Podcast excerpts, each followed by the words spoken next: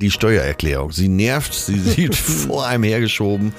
Äh, und im neuen Jahr steht bei vielen wieder eben das auf dem Programm. Allein bei dem Wort läuft es mir schon kalt den Rücken runter. Viele lassen das dann lieber, aber das ist auch ein Riesenfehler.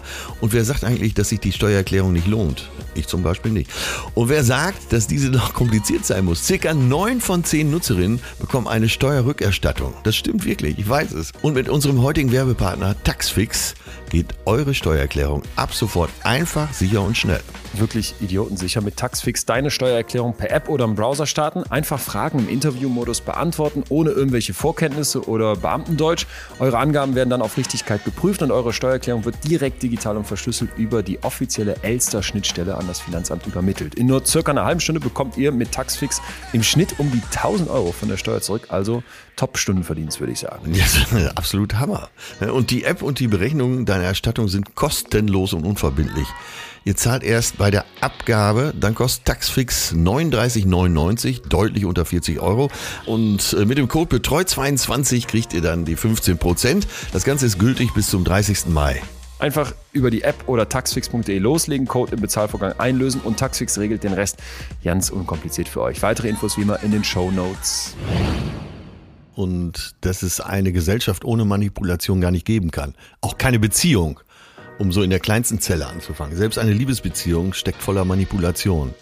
Indem ich dich beeinflusse, nehme ich deine Nachteile in Kauf. Oder sie interessieren mich zumindest nicht. Du bist mir egal. Und das finde ich ist falsch. Auch da muss ja keine böse Absicht dahinter stecken. Du bist vielleicht jemand, so wie ich, der gerne zuhört und äh, auch gerne mitfühlt. Aber wer weiß, was ein guter Therapeut jetzt hier mit mir machen würde an der Stelle. welche Strategien wirken bei mir? Warum lasse ich mich auf bestimmte Manipulationsstrategien ein? Warum grenze ich mich nicht ab? Also sprich, dass ich immer auch fragen sollte, was habe ich eigentlich für Schlüssellöcher? Betreutes Fühlen. Der Podcast mit Atze Schröder und Leon Windscheid.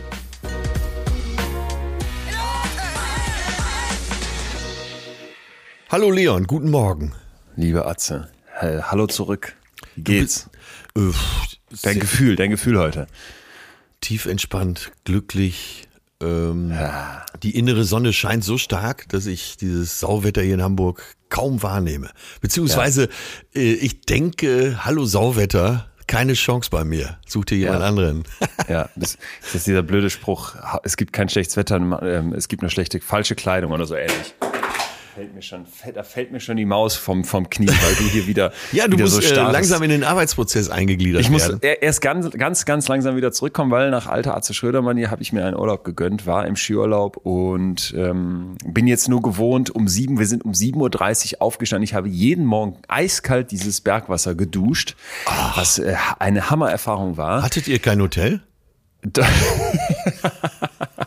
Doch, aber ich wollte bewusst ah. wach werden, weil 7.30 Uhr und dann noch im Urlaub ist nicht meine Zeit. Ähm, aber um 8.28 Uhr kam der Skibus und den haben wir jedes Mal genommen. Und entsprechend musste ich äh, fit und wach sein. Und habe dann übrigens nicht nur nochmal meditiert, sondern auch Yoga mit äh, Mandy Morrison, Mady Morrison gemacht. Maddie. Äh, super. Ja. Super. Ich hatte Leon. Muskelkater am gesamten Körper, das also auch explizit die Stellen, die nichts mit dem Skifahren zu tun haben, beziehungsweise in meinem Fall Snowboard. Äh, Wahnsinn. Ich sitze hier also vor dir als, als neuer Mensch, dass mir die Computermaus aus der Hand fällt, ist symbolträchtig. Aber das ist äh, erschreckend fast für mich. Fast, ne? Du überholst mich rechts. Nein, nein. Ich meine jetzt nicht politisch, sondern äh, in deiner Lebensweise. Verdammt, ja, ich, äh, aber ich bin auch auf dem Wege, äh, hab dann nächste Woche das Vergnügen, in Österreich zu sein. Und jetzt, wo du jeden Morgen so kalt geduscht hast, äh, werde ich natürlich noch kälter duschen. Ja, und dann warme Butter zum Aufwärmen, die durch irgendeine Körperöffnung wieder reinziehen und in den Tag starten. Ich bin aber auch verstört zurückgekommen, denn ähm, wir hatten dort Fernsehen. Und das ist ein Luxus, der uns hier in der WG fehlt. Samstagabend, 20.15 Uhr ARD, habe ich eine Erfahrung gemacht, über die ich mit dir sprechen muss. Die schönsten Schlagerüberraschungen ah. hieß die Sendung. Du, du erkennst ja bei mir auch, auch so eine Tendenz auf meiner Instagram-Seite, dass ich mich mit Schlager beschäftige. Exakt. Wieso? Erstmal du. Äh, weil ich versuche, die Gedanken nachzuvollziehen, der Texter. Und äh, meine Gemeinde geht das, glaube ich, ganz gut mit. Äh, Ich brauche auch schon gar nicht mehr What the fuck dran schreiben, sondern alle wissen, was gemeint ist. Wenn ich Michelle äh, Song singen höre, dass man es nochmal miteinander versuchen wird, Ja. obwohl man weiß, dass Schluss sein wird, aber man möchte nochmal nach Paris. Und äh, das ist, das ist einfach so eine heile Welt, die mich total fasziniert. So, also das fasziniert mich auch. Und vielleicht ist dir auch schon mal der Kontrast aufgefallen, dass diese Art von Schlager sich nämlich massiv unterscheidet von sowas wie Mickey Krause, dem ich eine massive Intelligenz unterstelle. Und nicht nur dem, weil für so, für so Ideen wie äh, Jan Pillemann Otze Ja. oder, sag mir nochmal. Zeig doch mal die Möpse.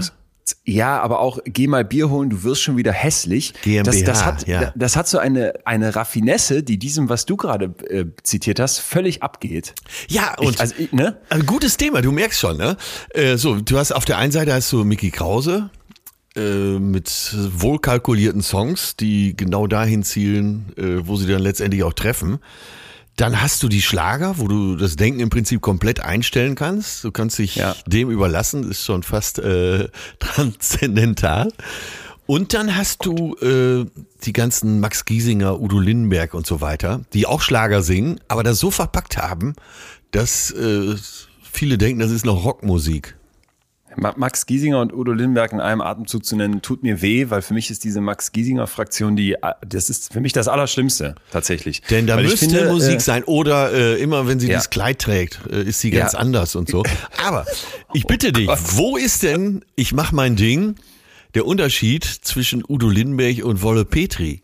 Ganz einfach, ganz einfach, dass Udo Lindenberg seit Jahrzehnten sich für so Sachen einsetzt, politisch richtig in Deutschland Sachen ins, ins Rollen gebracht hat, so, so, so krasse Statements und Platzierungen einfach gemacht hat, wo ich denke, okay, dass der dann zwischendurch mal, so wie die Toten Hosen auch so Songs haben wie an Tagen wie diesen, die dann plötzlich auf dem CDU-Parteitag laufen, wo Mutti noch die Deutschlandfähnchen einsammeln musste. Da, da, aber die haben, die haben was gemacht, was gut ist. Ja. Und bei all diesen, bei all diesem Deutsch-Pop-Scheiß, der jetzt, wie ich absolut richtig finde, hier in dieser Schlagerriege mitgenannt werden muss, von Max Giesinger über Mark Forster über wie sie alle heißen, das macht mich so sauer, weil das ist schlichtweg Schlager aus meiner Sicht den, den man uns ein bisschen anders verkauft. Aber da ist überhaupt nichts, wo irgendwie mal Tiefgang wäre oder irgendwann mal ein Statement gemacht wurde, was ich einem Udo Lindenberg total dann zugestehe, dass er nachher auch mal irgendwelche vielleicht etwas plumperen Songs macht, die eher so einen Wolle-Petri-Charakter haben. Finde ich, finde ich auch zum Beispiel Roland Kaiser. Ja, ja. So, der ist SPD-Mitglied, wenn ich, wenn ich richtig informiert bin, auf jeden Fall sehr engagiert und Ja. sehr politisch. Auch immer wieder öffentlich und tritt dafür ein und macht sich dafür stark. Und dann finde ich es, find, ist es jetzt so, und das ist jetzt nur meine persönliche Meinung, völlig okay, dann dösige Songs drumherum zu singen. Wobei ich nicht mal weiß, ob der es speziell tut, weil ich kenne jetzt nicht so viele Roland Kaiser Songs, aber ja, da kann ich dir sagen, dass bei den Texten Wind auf der Haut und Lisa zum Beispiel oder auch manchmal möchte ich schon mit dir. Aber okay, du willst aber du willst die Kunst vom Künstler trennen oder nein? Im Gegenteil, du willst es zusammenführen. ja, vielleicht. Ich will sagen, Du willst das Gesamtwerk sehen. Ich will, ich will das Gesamtwerk sehen. Wenn ich jetzt wüsste, dass Max Giesinger Songs singt, die total plump und dösig sind, aber sich für irgendwie irgendwas anderes so noch irgendeine Art von Message hat, weißt du, irgendwie sich, sich Mühe gibt, zumindest irgendwas zu transportieren, dann wäre das für mich völlig fein. Ich habe auch nichts gegen dumme Songs. Also sorry, aber was steckt in Jan Pillemann Otze drin? Die Message ist ja eher sogar noch kontraproduktiv für, für so eine positive Gesellschaft. Aber das kannst du irgendwie so, wenn du dann da in, in so einer Après-Ski-Situation wärst oder karnevalsmäßig, da läuft sowas dann oder ist die Stimmung, ist, ist, ist super. Ach, jetzt vergesse ich gerade, worüber ich mich aufrege. Ich will doch aber eigentlich äh, erkennst du jetzt wieder mit. äh, meine Faszination für die Reinheit des, äh, 100%ig. des dummen Schlagers, weil da ist Richtig, keine Absicht absolut. mehr. Da ist das, da ist das Nichts. da ist das totale Nichts. Und das ist faszinierend. Und damit beantwortest du schon fast meine Frage, weil, nochmal, die schönsten Schlagerüberraschungen ARD 20.15 Uhr zur besten Sendezeit. Ja. Zugegen sind Florian Silbereisen, Ja.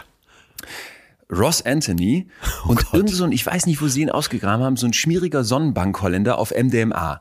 Die sitzen da zu dritt auf so einer Couch in so einem ARD-Studio und diskutieren jetzt die schönsten Schlagerüberraschungen. Äh, Die gingen so von bis, ich bin, bin da hängen geblieben. Du kannst ja nicht wegschalten. Das ist wie so ein Verkehrsunfall, finde ich, diese Schlagersendung. Ne? Äh, Und dann habe ich mich wirklich gefragt, jetzt kommt die Frage, die ich mir gestellt habe. Was macht das mit dir? Weil ich wette, Ross Anthony und Florian Silbereisen sind schlau. Den Holländer, wie gesagt, konnte ich nicht ganz einstufen. Wenn du jahrelang so sein musst, wie die da in diesem Studio sitzen, geht der Florian Silbereisen dann nach so einer dreistündigen Sendung raus und kotzt erstmal in so einen Mülleimer im, im, im Flur vom, vom, vom ARD-Studio? Oder geht der dann abends befriedigt nach Hause und denkt sich, das war wirklich ein schöner Abend, weil du, du siehst ja in jeder Pore, mit der der dich anguckt, dass das so unecht ist wie sein Singen. Also, hier haben wir jetzt die ganze Bandbreite. Erstmal äh, sag du mir noch einmal, du wärst kein Komiker. Der Sonnenbank-Holländer auf MDMA. Das sind Sätze. Ratze, das ist eine Beschreibung. Ja, das, das aber das ist ausgedacht. So kam der mir vor. ja, aber das ist so lustig. Das ist so lustig. Sonnenbank-Holländer auf MDMA, das wäre mal ein Buchtitel. So, fangen wir bei Silbereisen an. Den habe ich mal so einen ganzen Abend erlebt in privater Runde auf Mallorca. Top-Typ ein Sonnenschein, totaler Sonnenschein. Und der steht wirklich auf Schlager. Der findet Schlager richtig gut. Der muss sich da keine Mühe geben. Natürlich spielt er öffentlich eine Rolle, aber äh, der ist, das ist ein richtig netter, feiner Kerl, dem äh, Schlager auch was gibt. Dann Ross. Gut, dass du es mir sagst, okay, ja. Ross Anthony halte ich für das personifizierte Böse. den habe ich, Warum? Warum? den hab ich zweimal im Rahmen von irgendwelchen Shows kennengelernt und äh, jetzt weiß er, dass, er, dass ich Komiker bin und ey, der war so arrogant zu mir, also äh, den packen wir jetzt mal auf die linke Liste. Ja, okay. Ja, und ja, bei Holländern, bei Holländern hat man eh immer das Gefühl, die sind auf MDMA, oder? Ja, ja, und noch- dann noch in der Schlagersendung. Völlig, völlig- ich muss gleich unbedingt recherchieren, wer das gewesen sein kann. Herrlich. Ja, naja, jedenfalls hat mich, das hat, das hat mich umgetrieben. Was macht das mit dir, wenn du da immer in so einer Schlagersendung sitzen musst? Und das passte auch irgendwie so zu diesem Skiurlaubsflair, weil diese Schlagersendungen kommen ja auch mit diesem Alpen-Ding gerne um die Ecke und ja, aber so sitze ich jetzt wieder hier und bin eigentlich bester Laune, will mich auch, ach, wahrscheinlich tue ich dem Max Giesinger Unrecht, weil ich muss ja gestehen, Netter Kerl wenn man dann, übrigens. wenn man, ja, wahrscheinlich, und wenn man dann Fernsehen hat, bleibt man dann, ich habe ja dann auch andere Sachen geguckt. Es lief nämlich, meine ich, parallel die große Charts-Show. Wer war da? Max Giesinger. Und dann sollte der auf Zuruf aus dem Publikum Lieder singen. Und ich dachte, ah, wie immer, RTL wird irgendwas faken. Ja. Nein, dann hattest, du hattest wirklich nicht den Eindruck. Die, das ganze Publikum hat irgendwas reingerufen und dann hat der ad hoc diese Songs gespielt, nur mit seiner Gitarre Akustik und die gesungen. Und ich dachte, okay, wow, singen kann er. Wenn er nicht so grausame Texte hätte, wäre wahrscheinlich, ja, naja. Oder sich für irgendwas stark machte, wie, wie Roland Kaiser, der, der SPD-Fahnenträger. Naja, Ja, Malera, um äh, Gottschalk zu zitieren. Äh, ich hätte jetzt fast erzählt, dass ich Samstag auch äh, fern gesehen habe. Unter anderem habe ich eine Quiz-Sendung gesehen und habe die nur geguckt, weil Mario Barth dabei war. und? Äh, und sein Gegenspieler war Jürgen Vogel, da gab es noch andere, Nico Santos, äh, die Swarovski war dabei. Und der Mo Moment der Wahrheit kommt immer, wenn man auf so einem Thron sitzt und da wird so Allgemeinwissen abgefragt. Ich glaube 13 Fragen oder 14 Fragen in einer Minute. Und dann weißt du immer, was mit denen los ist. Und? Was ist, was ist mit Mario Barth los? Äh, er war schon vorher rausgeflogen. Also, Jürgen Vogel hatte sechs von 14 richtig. Das hielt ich schon für schwach. Aber dann kamen Nico Santos und Swarovski, die mussten ihn stechen, weil jeder nur drei richtige hatte. ich, Achtung, jetzt kommt Eigenlob.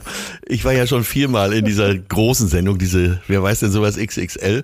Ich glaube, das schlechteste Ergebnis war bei mir elf. Das Beste war 14. 14 von 12 oder was? 14 von 14 und äh, ich hatte mir einfach gewünscht, dass Mario so weit kommt, aber der Wunsch ging mal wieder nicht in Erfüllung.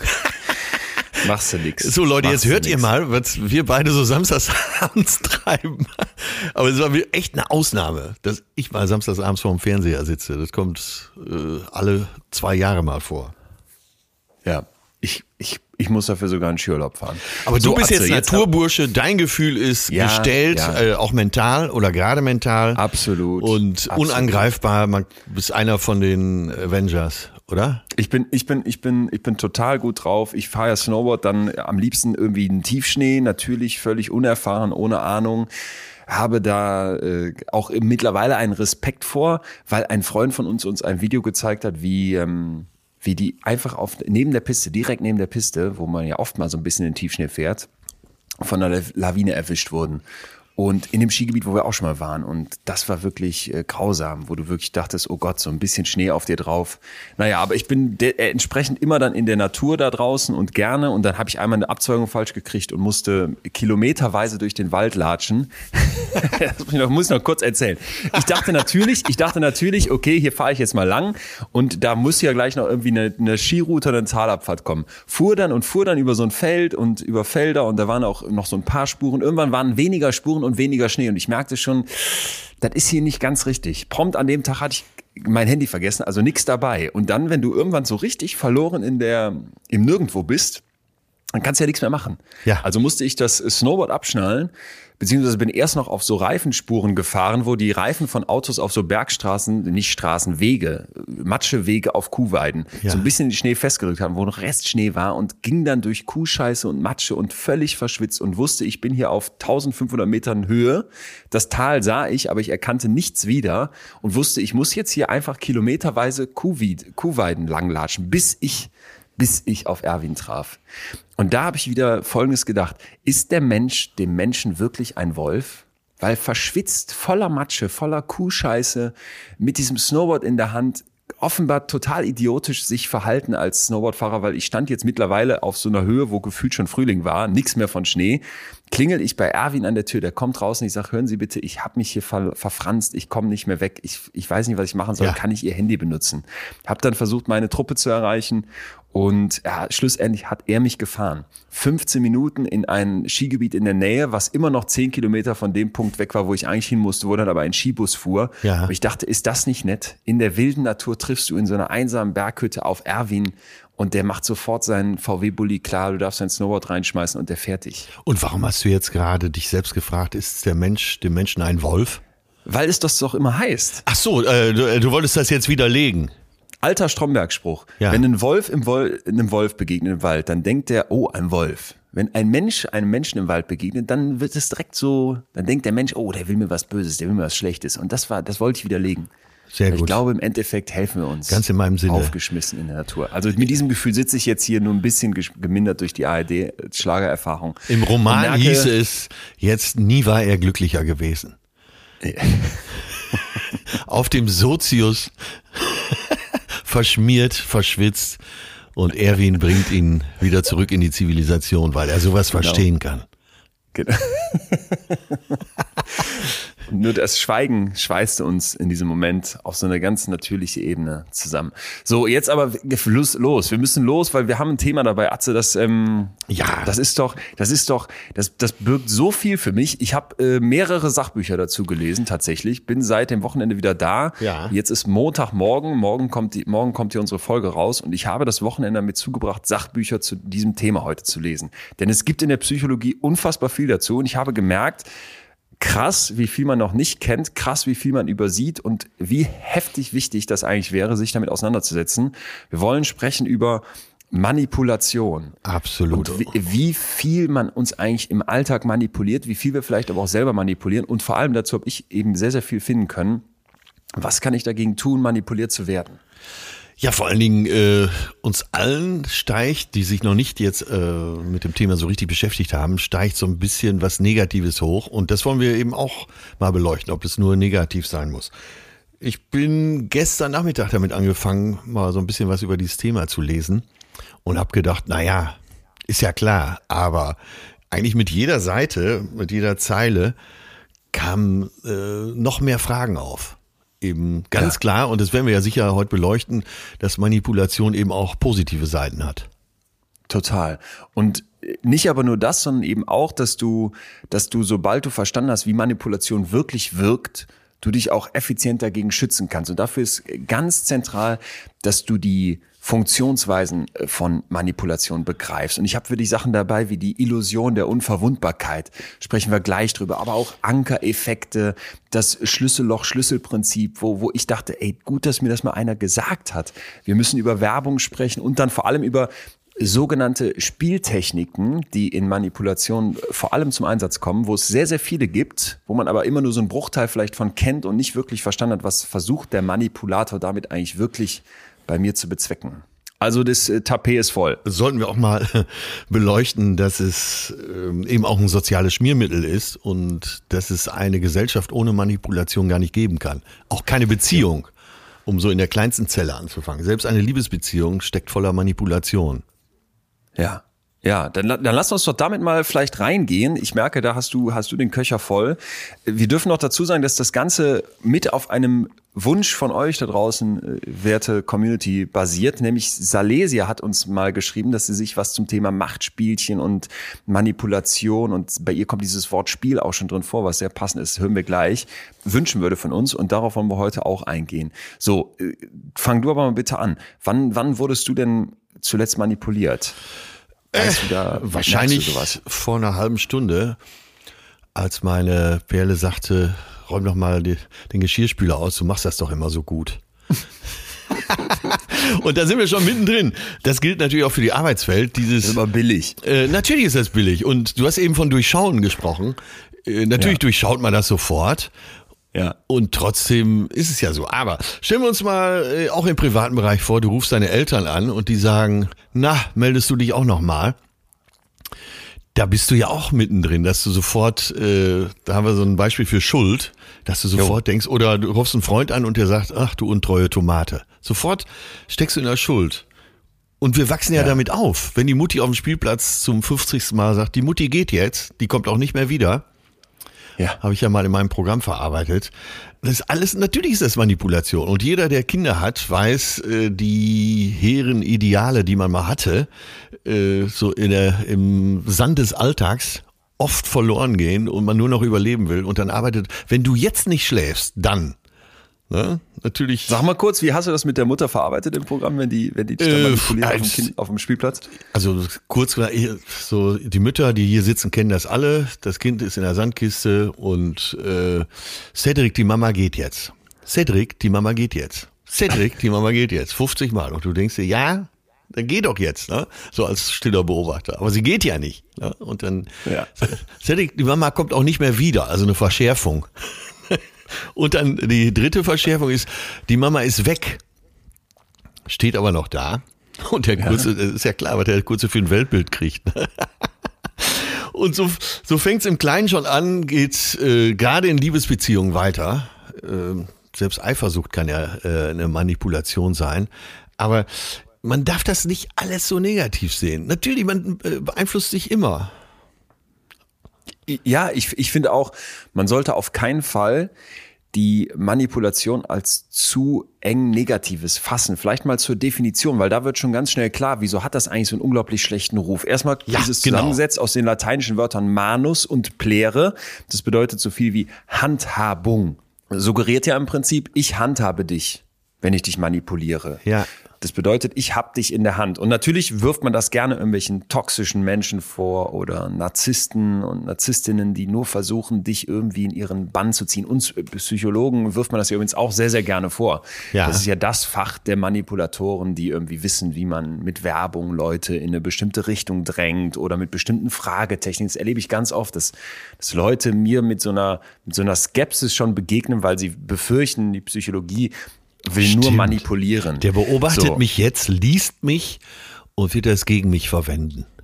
Genau, genau. Und vielleicht mal die Kernkriterien von einer Manipulation, wie wir die in der Psychologie auch fassen würden, nämlich einmal, die Person, die beeinflusst wird, durchschaut die Technik nicht oder nur teilweise. Ne, sonst kann ich dir auch einfach sagen, hör mal, räum die Spülmaschine Also du meinst aus. jetzt die verschiedenen Zustände oder Möglichkeiten, ja. ja. Ja, genau.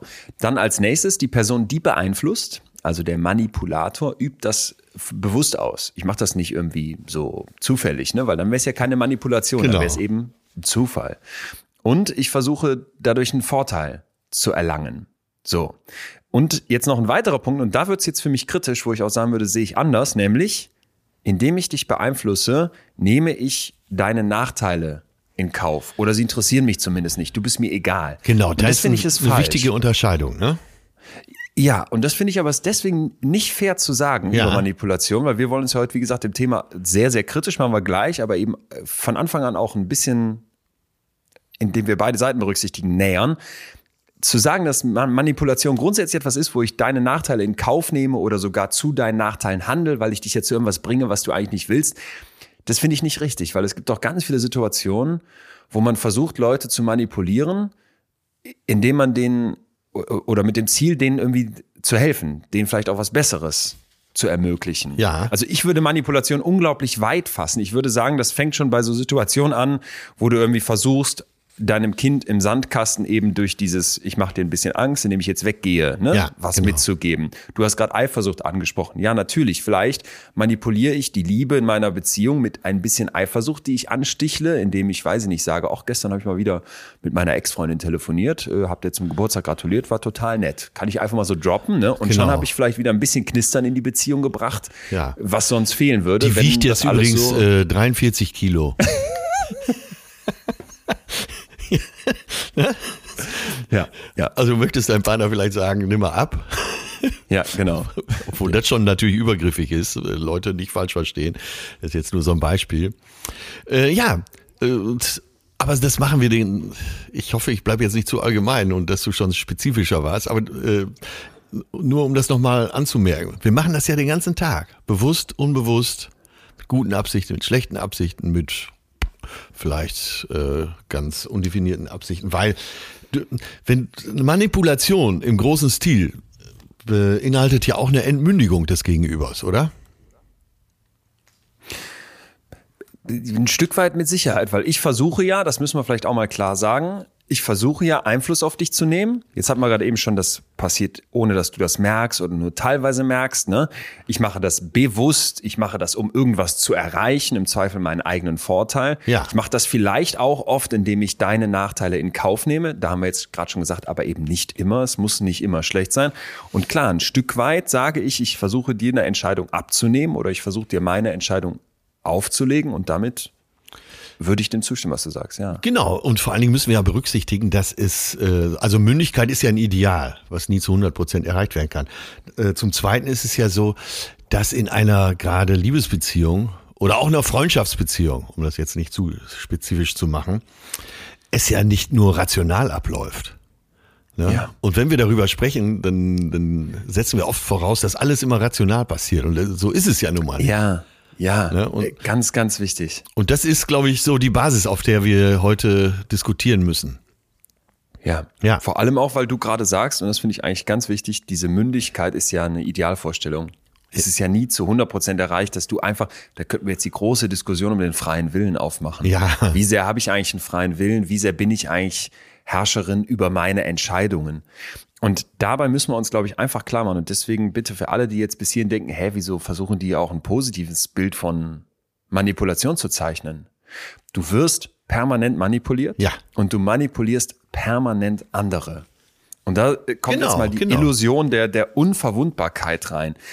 Die Illusion der Unverwundbarkeit ist im Prinzip eine Idee, dass du sagst, die meisten Menschen glauben, ich bin überhaupt nicht empfänglich für Manipulation. Ja, genau. Oder zumindest genau. nur sehr wenig. Ne? Bestes Beispiel vielleicht äh, Werbung, wo du sagen würdest, ach Werbung, was macht denn Werbung mit mir? Äh, Ja, auf andere Idioten wirkt das, aber ich schalte entweder weg oder äh, gehöre da gar nicht hin oder ist mir doch egal, was die der Werbung sagen. Aber es macht natürlich trotzdem etwas mit dir. Ja. Und das Wichtigste ist eigentlich, dass in dem Moment, wo ich glaube, ich bin nicht angreifbar, ich bin nicht durch Manipulier Manipulationen irgendwie lenkbar, ich mich besonders angreifbar mache. Das ist ganz, ganz wichtig. Ne? Das ist im Prinzip eine psychologische Ironie. Ich glaube, dass ich unverwundbar bin und werde dadurch besonders gefährdet. Das ist die Illusion der Unverwundbarkeit, die wir bei Manipulation unbedingt brauchen, um zu verstehen, hey, das findet permanent statt. Und in dem Moment, wo ich glaube, das kann mir gar nichts anhaben, mache ich den ersten Riesenfehler, wenn ich nicht manipuliert werden möchte. Ja, ja, glaube ich auch. Das äh, äh, geht schon fast in den Dunning-Krüger-Effekt, dass du äh, durch, äh, sag mal, Selbstüberschätzung, was es ja ist, dich äh, vielleicht noch angreifbarer machst. Weißt du, was ich meine? Ja, ja, total, total. Sie ist im Prinzip genau die, die Idee dahinter. Ja. Und wenn du jetzt mal Werbung nimmst, ne, Carglass repariert, Carglass tauscht aus. Im Urlaub laufen wir an so einer Carglass-Bude da vorbei. Ja, ja. Du siehst nur dieses Logo und direkt haben wir zusammen angefangen, dieses, dieses Lied zu singen und du denkst, hä, tick ich noch sauber? Ich bin, es macht mich so sauer und natürlich weiß ich genau, es wirkt trotzdem. Schlimmstes vielleicht äh, Seitenbacher Müsli. Ja. Weißt du, der, das haben wir hier mal diskutiert. Der Typ, der Besitzer vom Seitenbacher Müsli, spricht diese Werbespots alle selber. Es Seitenbacher, hallo Karl, hast du schon gehört? Ne? Und, und dann stehst du und der kommt jetzt aber der Clou, das, ja. das Bergsteiger-Müsli. Dann stehst du im Supermarkt und merkst sofort, hey, Seitenbacher kenne ich. Das habe ich oft gehört. Und was wir oft hören, muss gut sein. Da gibt's Untersuchungen zu, zum Beispiel, dass man zeigen konnte, wenn ich dir einfach nur folgenden Satz immer und immer wieder sage, Ja. hat das schon einen Einfluss auf dich, manipuliert dich das. Achtung, die Körpertemperatur eines Huhns.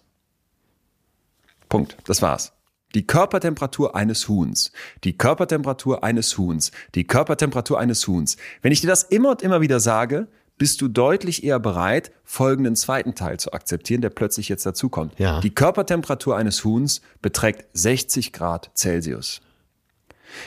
Wo, wo jeder denkt, Moment, wie soll denn ein Huhn 60 Grad warm sein, wenn ein Mensch irgendwie, weiß ich nicht, 30 Grad plus minus da warm ist? Sieben. Das ist viel zu Ja, heiß. ja. Ne? Äh, denkst du, kann ja wohl nicht wahr sein.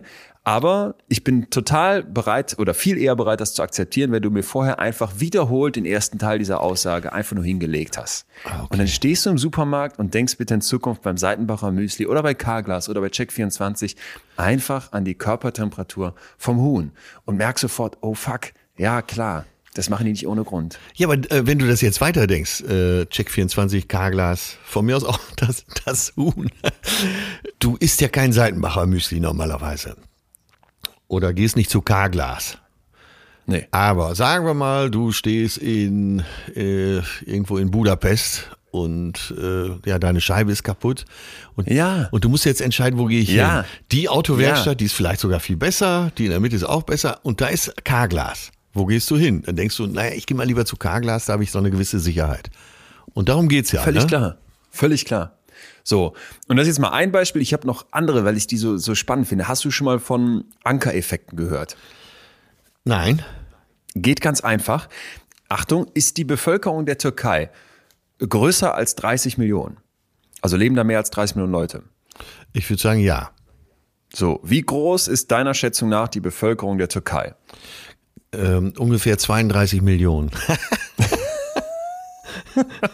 Jetzt pass auf. Studien zeigen jetzt, dass diese zweite Zahl, die man abfragt, Hammer. wie groß ist denn das tatsächlich, massiv davon abhängt, Ja. was ich dich in der ersten Frage frage. Wie geil, wie Also wenn geil. ich statt 30 Millionen 100 Millionen sage, ist die Bevölkerung der Türkei größer als 100 Millionen, dann antworten die Leute bei der zweiten Frage, wie groß ist denn deiner Schätzung nach die Bevölkerung der Türkei, mit viel höheren Zahlen, als wenn ich vorher einfach gefragt habe, ist die Bevölkerung der Türkei größer als 30 Millionen. Das heißt, ich setze in deinem Kopf einen Anker. Ja. Ich schmeiße schon mal die Zahl 30 Millionen rein. Völlig, völlig unbefangen, ne? Einfach nur als Frage, sogar noch mit einem Fragezeichen dahinter. Und das finde ich so heftig. Wir hatten gerade eben die Körpertemperatur Ja. des Huhns. Das ist Ja. nicht mal ein ganzer Satz. Jetzt haben wir eine Frage. Eine Frage, in der eine Zahl vorkommt, sprich der Anker. Und plötzlich ist für dich die Schätzung manipuliert durch mich. Sehr gutes Beispiel. Hammer. Ist doch geil, ja, oder? Total geil. Und jetzt noch was, vielleicht hast du es schon mal gehört. Reziprozität. Ja. Reziprozität ist der Gegenseitigkeitseffekt, ne? wo der Sozialpsychologe Dennis Reagan zum ersten Mal nachweisen konnte, wie das eigentlich funktioniert. Pass auf. Die haben sich ein kleines Spielchen überlegt. Und zwar kommen Leute in eine, also Versuchspersonen kommen in einen Raum und da soll jetzt deren Kunstverständnis gemessen werden. Dann kommt noch ein zweiter dazu, den nennen wir jetzt mal weiß ich nicht, Michael. Und der ist aber in Wirklichkeit ein Schauspieler. Ja, Ja. ja. Und jetzt gibt's eine kleine Pause, während die sich da irgendwelche Bilder angucken und ihr Kunstverständnis halt eben dazu abgeben müssen. Und dann geht dieser Michael raus und kommt so nach ein paar Minuten wieder und hat jetzt eine Colaflasche dabei. Ja. Ja? Ja. Manchmal hat er eine dabei und manchmal hat er zwei Colaflaschen dabei. Und manchmal behält er die dann einfach nur oder gibt die eben ab an die andere Person.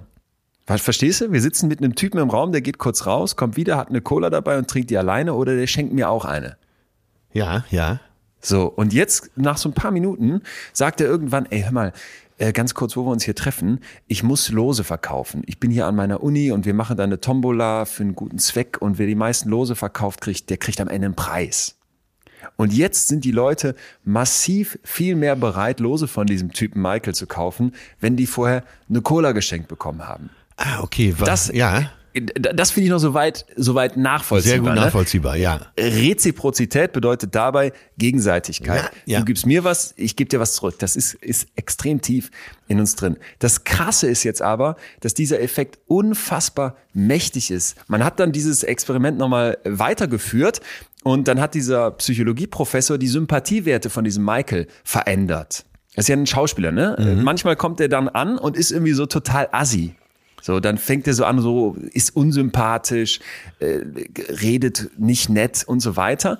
Und hierbei ist jetzt der, der Effekt, dass dieses Unsympathische, dass ich den eigentlich nicht mag, viel weniger wichtig als die Reziprozität. Hat der mir einen Gefallen getan, ist nahezu egal, wie scheiße ich den finde, ich kaufe dem trotzdem die Lose ab, einfach nur, weil der mir diesen Gefallen getan Ja, hat. ja, ja. Ne? Ja. Äh, Also das finde ich, das finde ich extrem heftig. Also eine ne, geschenkte Cola hat den Verkauf der Lose beinahe verdoppelt. Wenn du so ein Assi-Verhalten-Typen hattest, war das aber nur, dass es um 20 Prozent runterging. Kann ich total gut nachvollziehen. Ich habe jetzt äh, im Rahmen dieser Vorbereitung hier auf unsere Sendung, habe ich überlegt, sag mal, bin ich eigentlich manipulativ? Und das sollte ja jeder auch mal für sich so ein bisschen bewerten. Ne? Und Also manipuliere ich Leute. Genau, und ähm, Ja. also jeder ist manipulativ, das ist schon mal vorweg gesagt, aber bin, in welchem Maße bin ich manipulativ? So jetzt, ähm, ich hau mich jetzt mal selber in die Pfanne. Bin ja relativ beliebt überall und äh, handle ja oft so nach dem Schön nach, auch ja, ja, und schlau schlau. und lustig, Nein, ja. aber du weißt, was ich meine. Ne? Ja, so. ja, Äh, sehr umgänglicher Mensch, äh, lade gerne ein, gebe auch gerne. Und da habe ich gedacht, äh, genau dies, diesen Effekt, den du gerade geschildert hast, äh, versuche ich dadurch mein Umfeld, sagen wir mal, im, positivsten mitzureißen. Wenn ich überlege, so mit, äh, mit unserer alten Clique, was wir so in den letzten Jahrzehnten gemacht haben, haben wir fast immer das gemacht, was mir gefällt. Surfen, Segeln und so weiter. Achso, du lädst dann irgendwo mal im Restaurant ein, aber dafür musst du im Sommerurlaub auch Nee, stattfinden, musst du hast, nicht, oder? aber ich dürf, äh, dann. Ja, Atze, das ist ja der Trick bei Manipulation. Ja, natürlich. Muss, musst du nicht. Nein, nein und ich habe keine, ich habe nicht. keine böse Absicht dahinter, aber irgendwie äh, scheint das so ein unterschwelliges Konzept bei mir zu sein, mit dem ich auch meine Umgebung äh, hier und da dazu bringe, das zu machen, was ich gerne möchte. Safe. Ja? Äh, Ja, bin ich total dabei. Ohne, wette, wie gesagt, ohne böse Absicht, ne? Ja, und ich jetzt nochmal kurz die Illusion der Unverwundbarkeit nach dem Motto, ach, mich kann man ja nicht Genau. manipulieren. Ich wette umgekehrt, wenn du jetzt ganz viele Leute fragst, sag mal, wie sehr manipulierst du denn? Sagen ganz viele, ach nee, mache ich gar nicht, mache ich gar nicht. Und dann doch, wenn du genauer hinguckst, und das wollen wir heute auch aufdröseln. Das wollte ich ja damit anstoßen. Die Technik angucken, genau. Dass man sich mal hinterfragt. merken, safe, safe, dass man das total macht. Ich denke auch gerade an die Spülmaschine. Mein Vater, ich weiß nicht, ob du das bestätigen kannst, aber so Väter ab einem gewissen Alter haben Prinzipien, wie eine Spülmaschine einzuräumen ist. Dafür bin ich darf zu kein- chaotisch. Da- Das darf auf keinen Fall irgendwie gemacht werden, zumindest nicht im Hause Winscheid.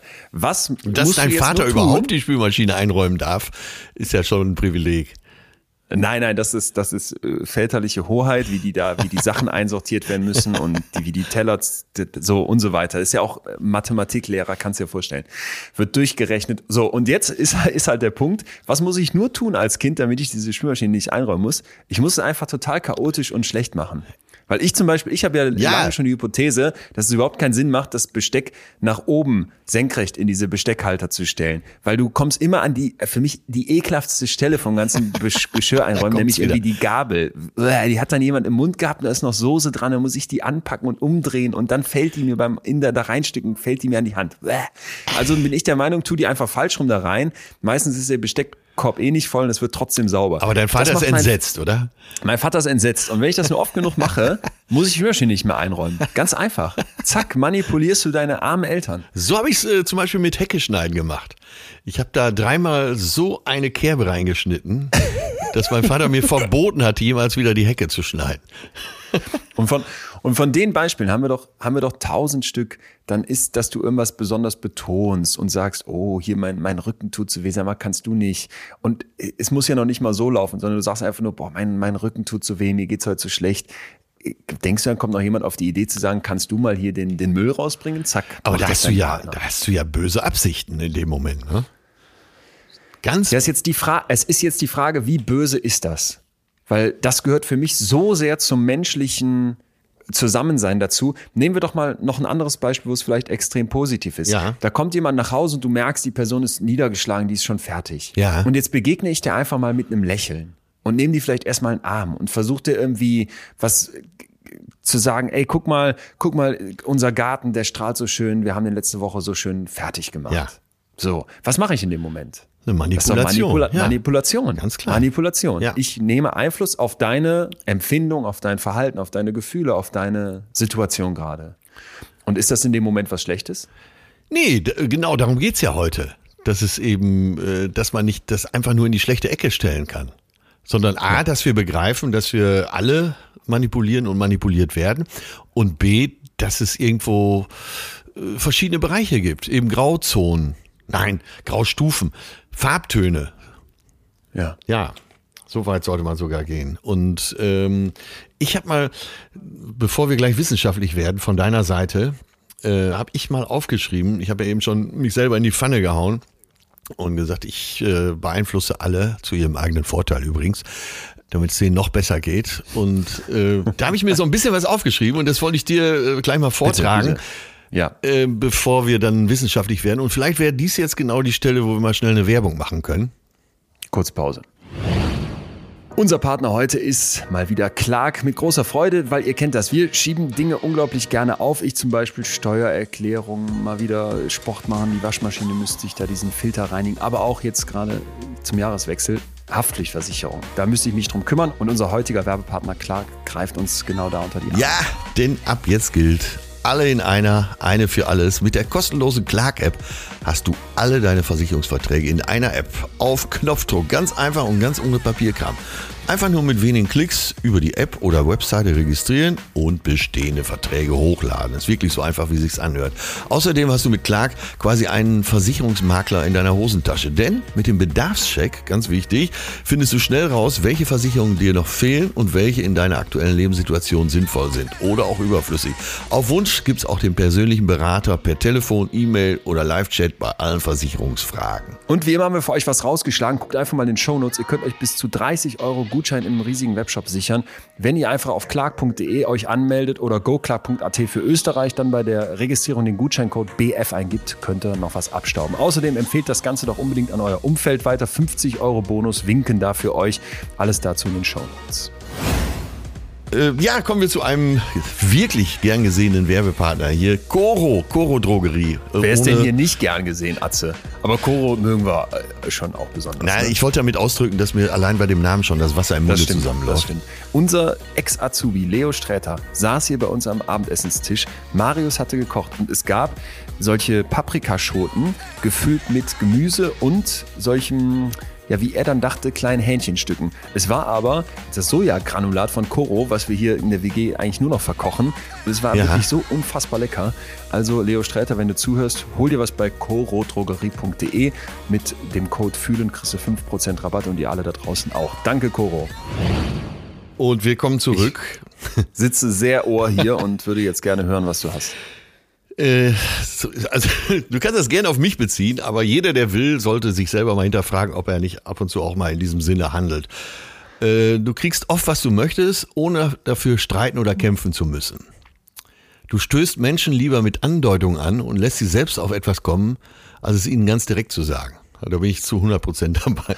Ach, du hast jetzt eine Liste mit Sachen, wo du sagen würdest, wer da Häkchen hintersetzt, der ist, der manipuliert. Der manipuliert, ja. Und zwar Und die hast du jetzt aus deiner eigenen Erfahrungswelt aus der zusammen. eigenen Das Erfahrung. Sachen, und du wirst sehen, Ah ja. dass es meistens Ich hab- ich hab- sogar gut gemeint ist, wie jetzt gerade Ja, der ja, okay. Punkt. ne? okay. Ich bin, höre weiter zu. Hab schon, ich habe schon zwei Häkchen, aber auch bei mir gerade gesetzt. Äh, andere handeln häufig in meinem Sinne, obwohl ich es nicht offen von ihnen verlange.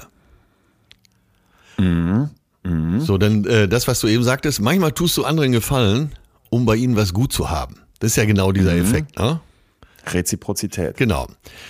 Das, an dem Wort versuche ich mich erst gar nicht.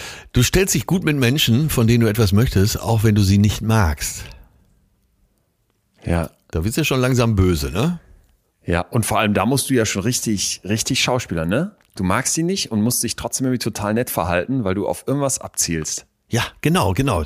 Die Absicht. Und da haben wir es wieder. Da kommen wir sicher hier und da noch drauf zu sprechen. Die Absicht ist ganz wichtig. Welche Absicht hast du? So, Menschen vertrauen dir Dinge an, ohne dass du nachbauen oder darum bitten musst, weil du ihnen das Gefühl vermittelst, dass sie dir alles anvertrauen möchten, können. Ja. Auch da muss ja keine böse Absicht dahinter stecken. Du bist vielleicht jemand, so wie ich, der gerne zuhört und äh, auch gerne mitfühlt, aber wer weiß, was ein guter Therapeut jetzt hier mit mir machen würde an der Stelle. So, und das letzte ist, andere sind dir nicht lange böse, selbst wenn du sie enttäuscht hast. Das heißt, du hast da schon eine ge- gewisse Basis erzeugt. Da, du hast dich eigentlich schlecht verhalten, du hast die andere Person enttäuscht, aber weil du so, so ein guter Manipulator bist, Ja, mit typische, welcher Absicht auch immer. typische Aussage wäre, ach, dem kann man nicht lange böse sein, der meint es eigentlich gut. Ja, verstehe ich. Verstehe ich. Krass. Oder? Krass. Ja, ich hätte jetzt, ich hätte jetzt viele Häkchen mitgesetzt. Bei manchen äh, weiß ich gar nicht, ob ich da so, ob das so auf mich zutrifft. Aber ich ähm, finde es heftig, dass du das so für dich alles so anhakst. Ja, also ausgehend eben von dem Thema, was wir uns vorgenommen haben heute, äh, dass ich gedacht habe, was ist denn mit mir? Und das ist ja immer eine gute Frage. Was ist denn eigentlich mit mir? Bin ich hier der edle Ritter oder hänge ich voll mit drin, ne? Nee, nee, genau. Ich finde es sehr ehrlich und finde jetzt auch, wenn man sich das anhört, dann könnte man jetzt zum Beispiel bei dem letzten Punkt, da ist jemand enttäuscht von dir, aber man hat ja das Gefühl, man kann dem Atze ja gar nicht lange böse sein. Äh, Das ist ja schon etwas Negatives, oder nicht? Äh, ja, finde ich schon äh, leicht hinterfotzig. Ja. Ja. Ja. Ja. Aber so ist es. Äh, Gut. Dann komme ich jetzt mal mit dem Schlüssel und dem Schlüsselloch. Ja. Was für mich zwei, zwei sehr, sehr schöne Begriffe waren. Äh, Ja, finde ich, finde ich erstmal sehr ehrlich und gleichzeitig etwas, wo man sich bestimmt an vielen Stellen wiederfindet und damit hoffentlich auch, wie gesagt, immer mehr erkennt, wir manipulieren doch extrem. Und ich bin auf ein Buch gestoßen vom Professor Rainer Sachse, Manipulation und Selbsttäuschung. Ja. Wie gestalte ich mir die Welt so, dass sie mir gefällt? Und das finde ich äh, großartig, dieses Buch. Also es ist zugegeben äh, nicht ganz einfach zu lesen, weil es nicht so wirklich ansprechend gestaltet ist. Das muss an, an Kritik drin sein. Aber inhaltlich hat er unglaublich starke Bilder und unglaublich viele äh, sehr, sehr klare Beispiele. Und eins, was bei mir total hängen geblieben ist, sind Schlüssel und Schlüsselloch. Dieser Professor Sachse Ja. sagt jetzt, dass Manipulation immer ein interaktionelles Problem ist. Wir haben Interaktion, ne? da Ja, gehören ja. äh, zwei Ja, Leute genau. dazu. Nämlich einmal, es bedarf einen Manipulator und dann bedarf es aber auch eines Interaktionspartners, jemand, der sich manipulieren lässt. Definitiv. Und er sagt jetzt, das ist dann eine Schlüssel-Schlüsselloch-Passung. Die muss es haben, damit manipuliert werden kann. Ja, ich brauche einmal die richtige Strategie, den Schlüssel, aber diese, dieser Schlüssel, diese Manipulation kann nur wirken, wenn der Interaktionspartner, die Person, die manipuliert werden soll, auch das passende Schlüsselloch aufweist. Und das fand ich interessant, weil man sich damit ja schon mal klar wird, dass man nicht nur den Schlüssel analysieren muss, wie wird denn manipuliert, sondern auch immer fragen sollte, worauf reagiere ich denn besonders? Ne? Ja, ja. Welche, welche Strategien wirken bei mir? Warum lasse ich mich auf bestimmte Manipulationsstrategien ein? Warum grenze ich mich nicht ab? Also sprich, dass ich immer auch fragen sollte, was habe ich eigentlich für Schlüssellöcher? Du warst jetzt gerade beim Schlüssel, also was benutzt du für Taktiken, Genau. um zu manipulieren? Jeder von uns kann sich aber auch fragen, was habe ich für Schlüssellöcher? Sprich, welche Schlüssel kann man eigentlich bei mir reinstecken, um mich dann zu manipulieren?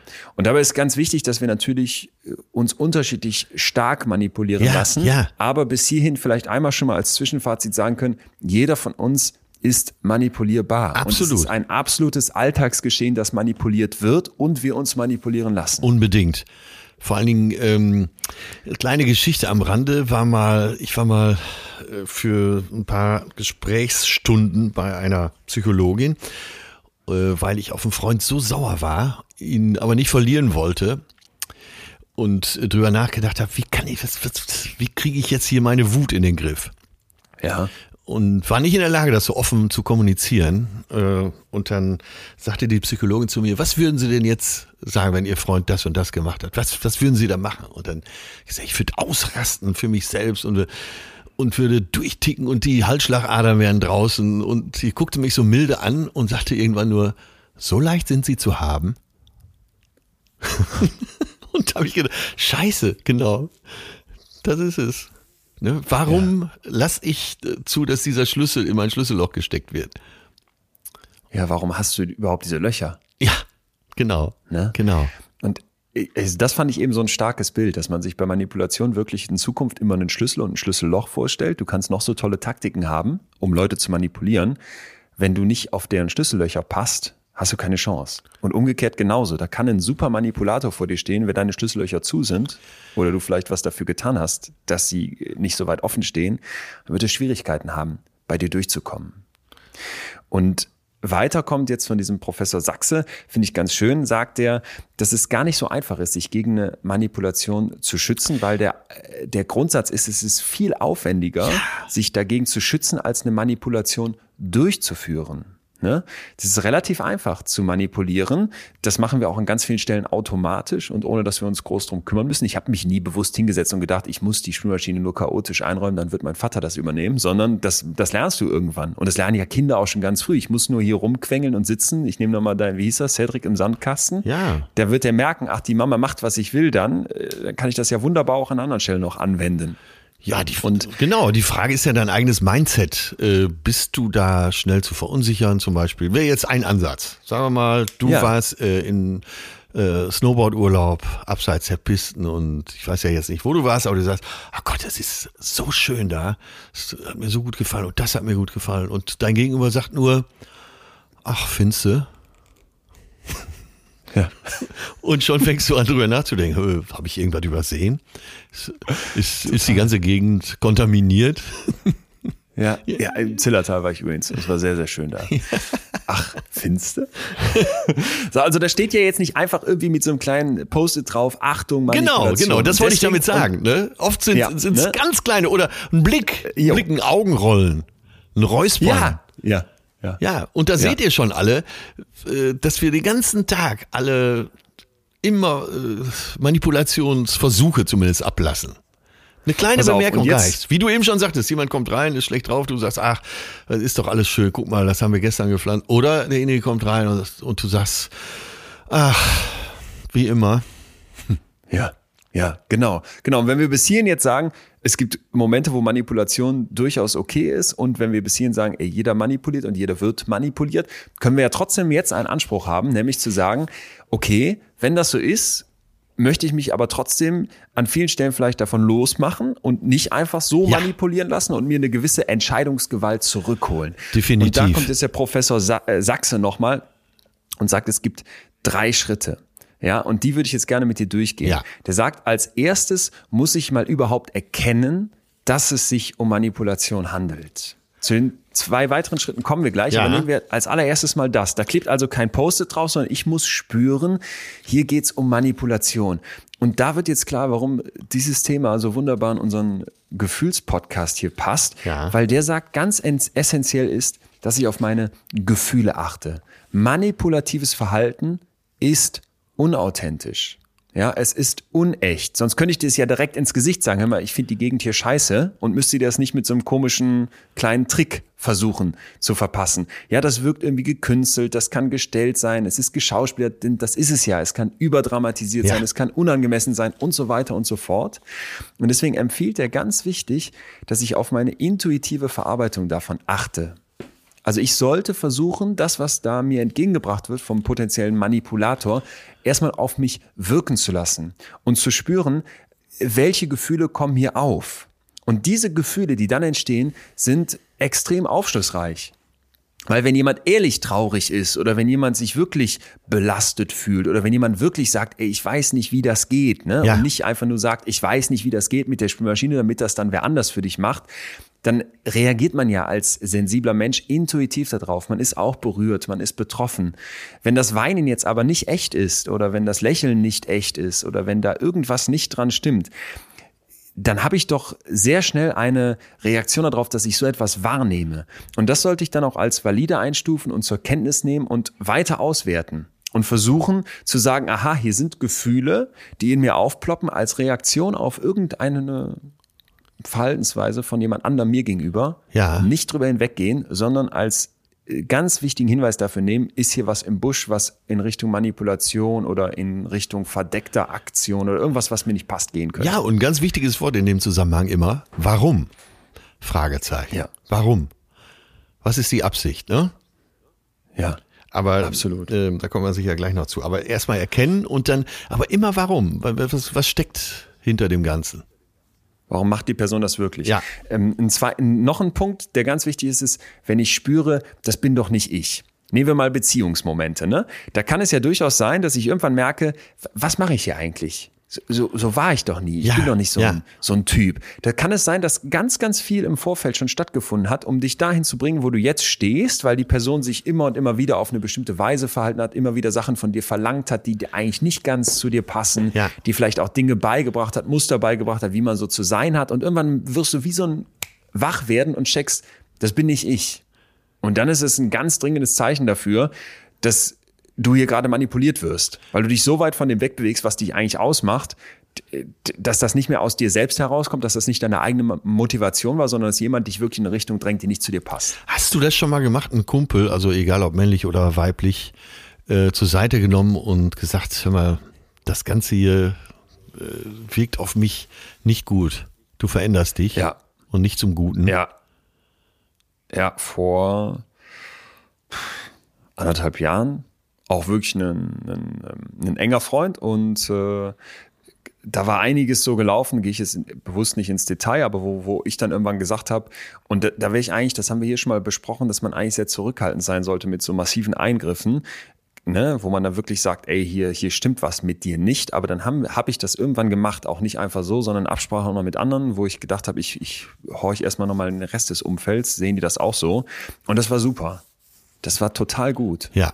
Wir hatten dann jetzt vor einiger Zeit nochmal ein Gespräch dazu und dann war dann erstens konnte ich bestätigen, dass, dass der wieder viel mehr so da war, wo wie ich ihn kannte und wie es ihm auch offensichtlich besser ging und er für sich selber auch und hatte gesagt, guck mal hier, ey, gu- gut, dass wir darüber gesprochen haben. Bei mir haben sich wirklich Sachen wieder verändert, wie zu- zum Guten hin, wie es vorher war. Und das war war wirklich, war wirklich schwierig für mich in dem Moment, aber ich bin so, so froh und dankbar, das gemacht zu haben. Und da würde ich auch sagen, da gab es keine, keine böse Manipulation im Hintergrund, aber da wirkte eine Manipulation in, einer, in, einem, in einem, in einem, ja, wie gesagt, ich will nicht zu sehr in die Ja, Details gehen, ja. aber in so, einem, in so einem, in seinem Leben, wo du merktest, ey shit, das drängt den in eine falsche Richtung. Ja. Und ist Das er ist jetzt nicht er. äh, die Zeit später dankbar dafür? Hat er jetzt nicht so bewusst gesagt, weiß ich nicht. Ja. Aber er hat selber gesagt, guck mal, hier haben sich Sachen wieder dahin verändert und Ja, äh, ja. Ich, ich bin da viel mehr mit mir im Reinen und da habe ich gesagt, klasse und das sehe ich genauso und habe mich, hab mich einfach nur gefreut. Reicht ja auch jetzt schon, auch ne? egal. Ja. Genau, reicht total. Noch ein Punkt, wo man unbedingt darauf achten sollte, ich fühle mich schuldig. Du hast das eben schon angesprochen, ne? Dieses, du hast endlich mal frei, nachdem du wochenlang an deiner Bachelorarbeit geackert hast oder jetzt in Ja. der Schule die ganze Zeit die, die Klausurenphase anstand. Und dann denkst du dir, boah, jetzt Samstag mal auspennen und chillen und den ganzen Tag baller ich mir eine Serie rein. Und dann, äh, weiß ich nicht, rufst du deine Mutter an und willst ihr das erzählen und sagst, hör mal, mir geht's heute so, ich bin hier ganz entspannt und sitze hier noch im Schlafanzug. Und dann kommt so ein, mm, ja, ja, könntest ja auch mal, könntest, hättest dich ja auch mal wieder melden können und dann noch so gerne was hinterher. Ach du, ach echt, so entspannt bist du? Musst du denn dann nicht, willst du denn dann nicht im Studium irgendwie was erreichen? Also es gibt wenig, Ja. was effizienter wirkt, als mit Schuldgefühlen zu manipulieren, ne? weil ich dich unglaublich gut in irgendeine Richtung drängen kann, indem ich dir den Eindruck gebe, du hast den Fehler gemacht, obwohl es eigentlich um meine ganz eigenen Befindlichkeiten geht. Ich als Mutter mache mir Sorge, dass das Kind nicht vorwärts kommt. Ja, das ist deine Sorge, liebe Mutter, und nicht meine. Also geh du mit deinen Gefühlen um, anstatt die auf mich rüberzuspielen mit irgendeiner Manipulation, indem du mir Schuldgefühle gibst. Ja. Ich habe dich mal wieder lange nicht angerufen. Naja, zum Nicht-Anrufen gehören ja zwei. Ruf du mich doch selber an. Ja, das ist ja eh Also so ein, sobald Schuldgefühle da sind, ne, immer mal fragen, habe ich eigentlich wirklich objektiv was falsch gemacht oder werden die mir von irgendwem anders reingegeben? Und dann ist das ein super Hinweis für Manipulation. Ja, und vor allen Dingen sich aber auch darüber im Klaren sein, dass es immer ein Gefälle geben wird. Es kann ja nicht sein, in der, wenn du in der Freundschaft so, so ein Kontosystem einführst, wer hat was gemacht und wie, wer hat sich wie oft gemeldet, das führt ja auch zu nichts. Ja, klar, eh. Ganz konkret sowieso. Ja, konkret zwischen uns beiden hier, denke ich gerade. Wir gehen relativ schuldfrei miteinander um. Also es kommt ja immer mal vor, dass einer keine Zeit hat, äh, verschieben will oder Ähm, ja, andere Sachen fallen mir jetzt gerade nicht ein, aber wir, wir arbeiten so untereinander so gut wie gar nicht mit Schuld, kann ich mich nicht dran erinnern. Nee. Das geht auch ganz gut. Geht, geht sehr, sehr viel besser. Ich würde sagen, sobald du mit Schuldgefühlen versuchst zu manipulieren, bist du im volltoxischen Bereich. Ja. Das ist Assi. Kann ich nichts anderes zu sagen. Denn äh, das, das unglaublich Gemeine an Schuld Ja. ist, dass gerne noch eine Scham dazu Ja, kommt. stopp, ne, stopp, stopp, stopp. plötzlich. Stopp, ja? äh, kleiner Einwurf. Ja, also Schuld darf man ja auch nicht vergessen, ist auch so ein äh, Schmiermittel der Gesellschaft. Und äh, oft sind es nur Kleinigkeiten. Du hast ja gerade schon geschildert, da reicht ja, nachmeldest du dich auch mal wieder. Ne? ja. So, und das ist ja vielleicht im besten Sinne gemeint. Oder jemand äh, möchte gerne öfter mit dir zusammen sein und sagt, na, du untreue Tomate, äh, schon empfindest du vielleicht ein bisschen Schuld, aber vielleicht hat er es äh, so super, super nett gemeint. Und, meinte, äh, und will eigentlich sagen, ich bin gern mit dir zusammen. Nein, ich bin ja völlig bei dir. Schuld ist ja auch etwas, wenn ich etwas falsch gemacht habe, sind Schuldgefühle richtig. Wenn ich etwas mache, was, was anderen schadet, ist es gut, wenn ich mich schäme und wenn ich Schamgefühle habe. Das Problem an Schuld und Scham ist, dass sie sich unglaublich leicht ausnutzen lassen. Ja. Ich kann dir total leicht Schuldgefühle machen, weil das oft nicht ganz einfach ist, festzustellen, was ist denn jetzt richtig und was ist falsch. Und das ist deswegen so ein ganz zentraler Punkt vom Manipulieren, weil wir ja jetzt nicht für alles Gesetze haben. Ja, es gibt ja. ja. jetzt kein Gesetz, wie oft musst du deine Mutter anrufen. Ja. So, das heißt, da gibt es vielleicht eine Art von Norm. Vielleicht gibt es aber auch einfach nur innerhalb meiner Familie so eine Art von Konsens. So und so oft sollte man sich doch melden, weil so und so oft melden sich andere Söhne bei ihren Müttern oder Töchter, bei ihren Vätern oder wie auch immer. Und in dem Moment, wo ich jetzt dann dir da Gefühle reinschiebe, indem ich dir ein Schuldgefühl gebe, löse ich mich komplett von irgendwas Objektivem. Ich versuche dir also das Gefühl von Schuld zu geben, dass du was falsch gemacht hast, was objektiv vielleicht gar nicht als falsch oder richtig zu bewerten wäre Ja. und manipuliere damit extrem effizient. Und das finde ich deswegen sehr arschig oder sehr falsch, weil da eine Art von menschlicher Reaktion ausgenutzt wird. Denn du bist immer auf der Suche nach, ist das richtig, ist das falsch? Und reagierst darauf mit deinen Gefühlen und kannst dich auch an diesen Gefühlen orientieren. Kommt jemand von außen und gibt dir Gefühle rein, die eigentlich nicht fair sind, die nicht passen, ne, die nur irgendeiner Absicht dienen, manipuliert diese Person dich massiv, du kriegst die Schuldgefühle aber trotzdem. Und deswegen möchte ich einfach davor warnen, wenn Schuldgefühle aufkommen, gerne noch äh, lieber doppelt und dreifach checken, werde ich hier gerade manipuliert. Wir sind ja gerade beim ersten Schritt, wie kann ich mit Manipulation umgehen? Ja, ich ja, muss ja, erstmal spüren, dass ich manipuliert werde und Schuldgefühle sind da für mich ein, ein rotes Warnsignal. Ja. Aber da Ja. sind wir genau an dem Punkt, äh, dass viele sagen, ich bin nicht manipul manipulierbar, weil man davon ausgeht, dass Schuld, sagen wir mal, eine gewisse Schwere hat. Und ich will ja nur sagen, es gibt eine Skala. Es gibt äh, ganz leichte, ich will nicht mal sagen Vorwürfe, aber so, Okay, ja, verstanden. ne? Du gehst vielleicht ein, zwei Prozent in den Schuldbereich, das ist ja schwer zu erkennen. Oder äh, klar, wenn du 60 Prozent, dann, dann ist ja ganz klar, der andere will dir eine Schuld geben. Und das will ich Ja. nur damit äh, reinwerfen, dass man das bedenken sollte. Das ist, ist halt so, so diffizil und so, es gibt so viele Parameter, dass wir nicht sagen können, da fängt's an und da hört's auf. Ja, Ja, ja. das macht's so Aber, schwer. ja. ja. Das, das macht es unglaublich schwierig. Schuldgefühle sind, Schuld- und Schamgefühle sind nichts Einfaches. Ähm, noch ein Punkt, sagt man im Englischen so schön, you walk on eggshells. Du läufst Ja. auf irgendwie so Eierschalen. In dem Moment, wo du das Gefühl hast, und das ist, ka- kann auch sehr subtil wirken, deswegen bitte da genau hinfühlen, ich kann mich bestimmte Sachen nicht mehr trauen. Ja, Ja. ich habe Ängste. Dann haben wir vielleicht Ja, oft ja, im Kopf, Angst ist so was Krasses, was Machtvolles. Aber Angst kann unglaublich im Hintergrund wirken. Ja. Vielleicht hat mir die ganze Zeit schon eine Person irgendwas vermittelt, wie ich zu sein habe, wie ich mich zu fühlen habe, was ich Sexuelles tun darf, was ich auch nicht tun darf. Dann traue ich mich nicht mit meiner Sexualität nach außen, wie ich wie ich sein muss als, als Partner in einer Beziehung. Dann Ja, hat mir die andere ja. Person beigebracht, du musst so und so auf mich reagieren. Ne? Und dann laufe ich wie so auf Eierschalen ganz vorsichtig durchs Leben, Ja. traue mich bestimmte Sachen nicht, fürchte die Angst, will die Angst gar nicht zulassen und erkenne vielleicht oft die Ängste nicht, weil sie so äh, unglaublich im Hintergrund wirken, aber gleichzeitig dabei sehr, sehr stark sind, dass ich das als Zeichen nehmen sollte für, Achtung, hier könnte eine Manipulation Ja, gerade bei einem geliebten im Menschen. Gange sein. Dass Ja. du äh, über dünnes Eis läufst und hast Angst, äh, dein Gegenüber zu enttäuschen, nur damit das Eis nicht bricht. perfekt. Enttäuschung wäre eins oder dass ich dich wütend mache. Die andere Person rastet extrem aus, wird verbal aggressiv oder vielleicht sogar körperlich. Oh, dann fange ich an, mich ganz besonders vorsichtig zu verhalten. Ne? Zieh, zieh mich zurück, mach mich klein. Absolutes Zeichen für Manipulation. Und vielleicht ein letzter Punkt, dass ich anfange, meine, meine mentale Gesundheit in Frage zu stellen. Ja. Ja, also dass ich das Gefühl bekomme, hey, hier mit mir stimmt irgendwas nicht. Bestes, bestes Ja, und, und ja, ein ja, sehr, sehr, sehr fieses Beispiel dazu ist Gaslighting. Ich wollte es gerade sagen, du- wir sind jetzt so auf Gaslighting angekommen.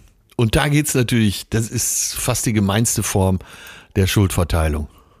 Genau. Da wird man nämlich als Opfer der Manipulation so sehr manipuliert, dass man am Ende das Gefühl hat, die eigene Wahrnehmung Ja. stimmt nicht mehr. Der Begriff kommt von einem Theaterstück, das 1938 äh, ur- uraufgeführt wurde. Das hieß Gaslight und stammt vom englischen Dramatiker Pat- Patrick Hamilton. Da wird im Prinzip diese Art von psychischer Gewalt zum ersten Mal genauer beschrieben. Da versucht nämlich ein Mann, seine Ehefrau in den Wahnsinn zu treiben. Ich glaube, es geht um irgendein Erbe oder zumindest geht es um Geld, indem der so Gaslampen installiert, die dann so flackern. Ja. Und Ja. dann sagt er immer der Frau, ach, du, du tickst doch nicht mehr sauber, ne? Als ob hier irgendwie die Lampen so, so flackern, so ein bisschen so poltergeistmäßig. Ja. Und in Wirklichkeit hat er das aber selber, selber herbeigeführt. Und das ist natürlich etwas, wo, wo du, wo du ja unglaublich jemand anders mit, mit in den Wahnsinn treiben kannst. Nehmen wir mal irgendwie vielleicht eine, wieder eine Liebesbeziehung, kommen wir heute immer wieder drauf zu sprechen, wo der Mann die Frau betrügt. Ja. Ne? Und die Frau hat vielleicht die ganze Zeit schon so eine Vorahnung oder spürt irgendwie was, dass hier was nicht stimmt. Und dann wirft die das ihrem Mann vor, dass der ablo- abwesend ist oder vielleicht ähm, nicht mehr so die Liebe zeigt wie früher und immer spät nach Hause kommt und traut sich auch immer das anzusprechen. Sag mal, betrügst du mich? Ja. Und der Typ, der gerade von diesem Betrügen nach Hause kommt, sagt, ey, du bist ja bekloppt. Äh, weißt du eigentlich, was du, was du mir da an den Kopf wirfst? Was ist das denn für ein Vorwurf? Du tickst doch nicht mehr sauber, ne? Du, du überreagierst. Ähm, du, du musst mal, du musst mal, weiß ich nicht, lass dich mal untersuchen oder, oder, oder. Bist total empfindlich, ne? Du hast so eine dünne Haut. Ich, ich greife dich dann in dem Moment massiv an, wie bei dem Gaslighting, indem ich dich mit deiner eigentlich korrekten Wahrnehmung in Frage stelle. Ja. Und das kann, kann unglaublich effizient funktionieren. Also achte bitte auf sowas wie, so Vorwürfe wie, du übertreibst mal wieder, du verdrehst mir die Worte im Mund, das bildest du dir alles nur ein, das ist deine eigene Schuld, ne? Wenn, wenn ich dir wirklich was bedeuten würde, dann würdest du dich anders mir gegenüber verhalten.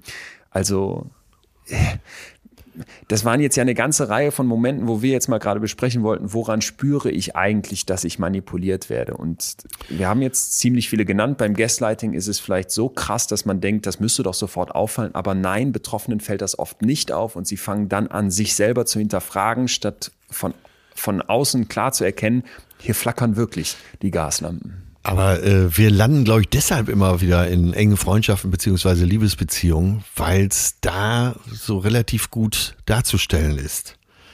Und weil man bereit ist, und das ist, das ist schon fast ein Paradoxon, dass man in der Liebesbeziehung vielleicht sogar geneigt ist, eine äh, gewisse Manipulation reinzubringen.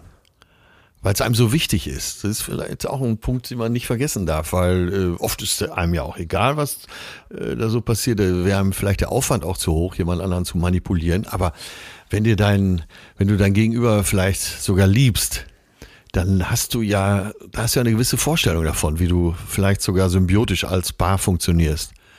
Und Ja. dann äh, muss man verstehen, an sich selber eben auch verstehen. Und deswegen war es für mich wichtig, mich selber zu verstehen. Äh, was mache ich hier eigentlich mit meinen Lieben?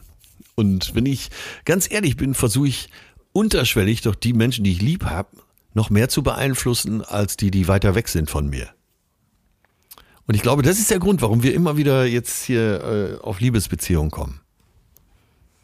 Und das, Stimmt. das will keiner gerne hören, ich weiß, aber Nee, nee, total. Ich bin, ich bin total bei dir. Ich, ich denke ich denk gerade darüber nach. wir reden auch, auch von Einsicht ist. positiver Beeinflussung, die du eben geschildert hast. Ne? Ach, Schatzi, komm, Ja, aber erstmal noch mal einen Schritt zurück, dass du gerade sagst, äh, die Leute, die mir besonders wichtig sind, die werde ich doch wahrscheinlich besonders manipulieren. Ja. Und das äh, klingt zwar sehr uncharmant, aber äh, vielleicht liegt das in der Natur des Menschen, dass man äh, das nächste Umfeld, was man hat, am meisten, sagen wir es mal positiv, mitnehmen möchte auf dem eigenen Weg. Ja. Kann man ja auch mal einmal so ausdrücken, ne? Nimm doch Beispiele wie jemand, der du liebst, der raucht und du bist, Ja, da- weißt sehr genau, gutes das bringt ihn um oder ne, das ist total schädlich. Dann werde ich doch irgendwie versuchen, diese Person Stimmt, davon loszukriegen. stimmt. Ne? Stimmt. Was ist das jetzt? Ist das jetzt schlecht, wenn ich dann Tricks anwende oder was auch immer anwende? Versuche zu manipulieren, weil diese Person will ja rauchen und die macht das gerne. Und ich überlege mir jetzt Dinge, wie ich sie davon loskriegen könnte. Richtig. Ist das jetzt, ist das jetzt falsch? Anderes Beispiel. Deine Mutter sieht, ah, hör mal, du hast so krass zugenommen jetzt in den letzten Genau, Monaten, genau. Von, als du so eine stressige Ja. Phase hattest. Willst du nicht mal wieder abnehmen? Ich weiß, das wäre gesünder für dich und irgendwie stand dir das auch besser oder, oder, oder. Jetzt kann der, deine Mutter dafür falsche Techniken anwenden. Ich, ich nehme mal die Mutter, ich könnte auch irgendwen anders nehmen, eine, eine gute Freundin. Und nichtsdestotrotz will sie ja mit diesem, was sie dann auch immer versucht, bei dir zu verändern, was Positives erreichen. Total. Oder dein bester Kumpel äh, trinkt zu viel, du triffst dich mit dem am nächsten Samstag und sagst ganz bewusst, für dich ganz bewusst, ah, ich trinke heute nichts. Irgendwie habe ich heute keinen Bock auf Alkohol. Um den anderen mitzureißen. Oder lass mal nicht in die Bar gehen. Ja. Positiv oder ne? negativ? Oder Ja, genau. jetzt ziehen wir die Lupe ganz aber safe, aber es ist ja safe Manipulation. Ja, natürlich ist das Safe-Manipulation. Nur, äh, wer wollte dir da einen Vorwurf machen? Aber da, da sieht man mal, es hängt auch von Werten ab. Natürlich. Wenn wir die Lupe jetzt ganz weit aufziehen, dann hast du auf der einen Seite die McDonalds-Werbung äh, mit äh, Pommes, die Fatih noch im Auto gegessen hat und die Kinder müssen die Burger. Ne? So, witzig gelöst, haha. Also McDonalds, äh, also ist ja positiv, man hat gelacht und denkt sich, naja, McDonalds, die meinen das schon ziemlich gut mit uns allen, weil das sind ja sehr, sehr positive Menschen. Äh, das ist aber ein, negatives Beispiel. Oder die Werbung beeinflusst dich, was wir ja auch schon gemacht haben, für Hello Fresh eine äh, gesunde, frische Box dreimal die Woche dir kommen zu lassen. So, äh, das eine wäre vielleicht eine gute Absicht, das andere schlechte Absicht, aber Manipulation wäre es in beiden Fällen. Und das muss uns hier klar sein. Das ist, Ja. das, von morgens bis abends geht das so. Und klar gibt's gute und schlechte Absichten, aber äh, darum soll es uns ja heute nicht gehen. Es geht ja darum, das aufzudecken, was wir, äh, wo wir stehen, in welchem Spannungsfeld. Genau das. Genau das. Und das machen wir. Und jetzt hatten wir gerade gesagt, wir gehen die drei Schritte vom Professor Sasse durch, wie ich damit umgehen So. kann. Denn wenn ich erstmal erkannt habe, es gibt das, ne, und jetzt haben wir im ersten Schritt gesagt, ich muss ein Gespür dafür bekommen, wann findet das statt. Da haben wir zig Punkte gerade genannt. Kommen wir jetzt zum zweiten Schritt, nämlich, wenn ich spüre, hier ist Manipulation im Gange, muss ich als zweites verstehen, wie die Manipulation funktioniert. Ja. Was sind das für Schlüssel, die da zum Einsatz kommen? Nur dann kann ich irgendwie mit meinen Schlüssellöchern umgehen. Und nochmal, du hast es gerade eigentlich schön gesagt in den Beziehungen, dann kann ich am Ende immer noch entscheiden, lasse ich vielleicht mein Schlüsselloch auch ein Stück weit offen. Ja. Spüre ich, dass meine Partnerin hier gerade versucht, irgendwas an mir zu verändern, nur zu meinem Besten und merke, ey, vielleicht funktioniert Sehr die gut, Manipulation sehr von der gut. sogar, ich lasse sie zu. Ja. Aber wenn wir hier eine Entscheidungshoheit haben wollen, müssen wir jetzt im zweiten Schritt verstehen, wie funktionieren Manipulation. Und da finde ich, können wir eine Zwischenüberschrift ziehen, die lautet, lasset die Spiele beginnen. Denn äh, der Begriff Spiel kommt jetzt, der wurde zum ersten Mal von Byrne 1961 eingebracht, als der gesagt hat, so manipulative Strategien nennen wir mal Spiele. Und ich finde das unglaublich schön, weil es im Prinzip ja um so etwas Intransparentes geht. Es geht um dieses, ja, es geht um ein Austricksen. Es klingt immer so negativ, aber wir haben gesagt, es hat auch was Positives. Ne? Und das unterscheidet sich von authentischer alltäglicher Kommunikation. Und dieser Begriff Spiel, der hat sich mittlerweile durchgesetzt in der, in der psychologischen Forschung. Und deswegen gucken wir uns jetzt verschiedene Spiele an, mit denen Manipulatoren arbeiten. Ja. So, mal bewusst, mal nicht bewusst, aber es gibt diese Spiele und ich wette, dir geht's wie mir, du findest dich in ganz vielen davon wieder und bei manchen denkst du, ach gut, dass ich mal ein Wort dafür habe. Wir fangen mal an mit dem das arme Schweinspiel. Ja, ja. Äh, also, wo ich so versuche, dir das Gefühl zu geben, dass ich unglaublich schlecht dran bin. Und das ist extrem manipulativ, dieses Spiel. Also ich versuche erstmal die Aufmerksamkeit zu bekommen, dann im Mittelpunkt Ja, zu stehen. ja, ne? ja. Dann will ich andere dazu veranlassen, dass sie sich um mich kümmern oder die Verantwortung übernehmen, damit die weg von mir ist. Ich möchte andere an mich binden und so weiter. Und der Kern besteht im Prinzip darin, dass ich sage, ich bin sehr problembeladen, ich bin sehr leidend, ich bin hilflos, ich bin extrem hilfsbedürftig, weil ich etwas ausgeliefert bin, wofür ich vielleicht nichts kann, was mich einfach total fertig macht. Ja, äh, beliebtes, beliebtes Mittel bei äh, narzisstischen Störungen. Ne? Ja, ob die sich immer zwingend als leidend darstellen. Nicht immer zwingend, aber das ist eine Methode. Ne? Sich einmal als der, der immer Recht hat und als Sieger darzustellen oder äh, sind ja fast die zwei Lager und das andere Lager ist, sich als armes Schwein darzustellen. Ja. Okay, so, genau. Und dann kannst du jetzt ja im Prinzip sagen, das geht jetzt von bis, ne? Ich versuche mein Leiden massiv aufzublähen. Boah, ist das alles schlimm. Das kann ich mit Mimik, Ja. mit Gestik, mit irgendwie Körperhaltung. Ich mache meine Hilflosigkeit nochmal klar. Ich zeige, ich kann das alleine nicht, ne? Ja. Und das zielt jetzt als Strategie massiv auf dein Helfersyndrom. Ja. Ich versuche in dir, dem anderen, auszulösen, dass du auf mich eingehst, dass du mir hilfst, dass du für mich da bist. Und das kann total unfair sein, weil vielleicht du gar nicht das Opfer an der Stelle bist, sondern sogar die andere Person, die du eigentlich total schlecht behandelst. Ich denke an Ehemänner Ja. übergriffiger Natur, ne, die dann plötzlich sagen, ja, du erfüllst ja gar nicht deine ehelichen Pflichten. Ja. Das wird dann anders verpackt, aber das ist dann plötzlich der Mann, der eigentlich übergriffig ist und vielleicht auch viel zu viel verlangt, der sich selbst zum armen Schwein macht, obwohl das eigentlich jemand anders ist. Also das arme Schweinspiel, mal drauf achten, gibt's permanent. Hochmanipulativ, ja. Hochmanipulativ. Eigentlich sehr ähnlich, will ich aber auch genannt haben, sind Opferspiele. Ne? Ja. Ich schiebe alle Schuld von mir.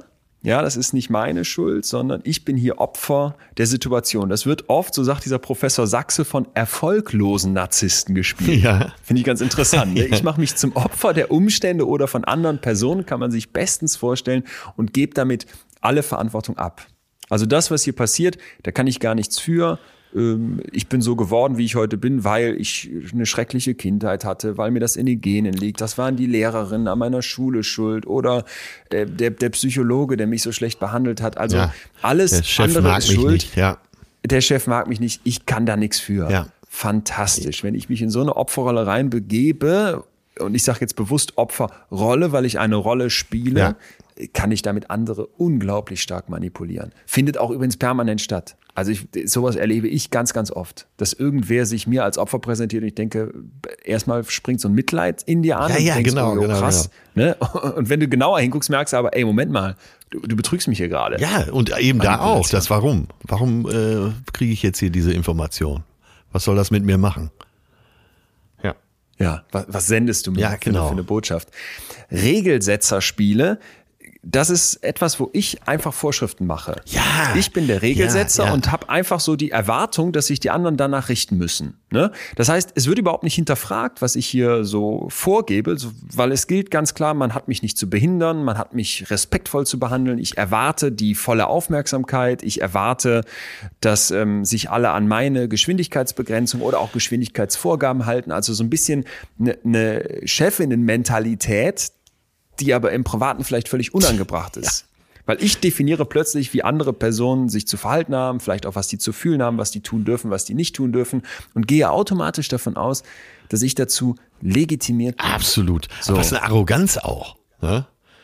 Genau, genau. Achtung, und wenn das dann äh, nicht Comedy-Moment. Äh, Schatz, wenn ich dir äh, was zu essen gekocht habe, wenn ich hier die ganze Küche sauber gemacht habe, wenn ich dir dein Bier aus dem Kühlschrank äh, serviert habe, kann ich mich dann einen Moment mit aufs Sofa setzen und er sagt, ich, ich, ich, immer nur ich.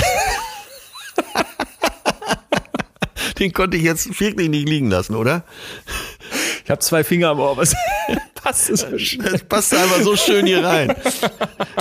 Also kommt aber jetzt noch was dazu. Diese, dieser lustige Moment wäre ja dann noch viel krasser, weil die Leute, die das anwenden, die sind dann oft persönlich verletzt, Ja. so richtig gekränkt und beleidigt, wenn man sich nicht an ihre Re Re Regeln hält. Ne? Und das Ja, kann ja, in genau, Wut genau, übergehen. genau. Die hatten wir eben schon, wo ich dann den anderen zwinge, nur noch auf Eierschalen durchs Haus zu gehen, vorsichtig, während er mir das Bier serviert, bis, äh, bis hin zu so einem, so einem richtigen Aggressionspotenzial. Ja.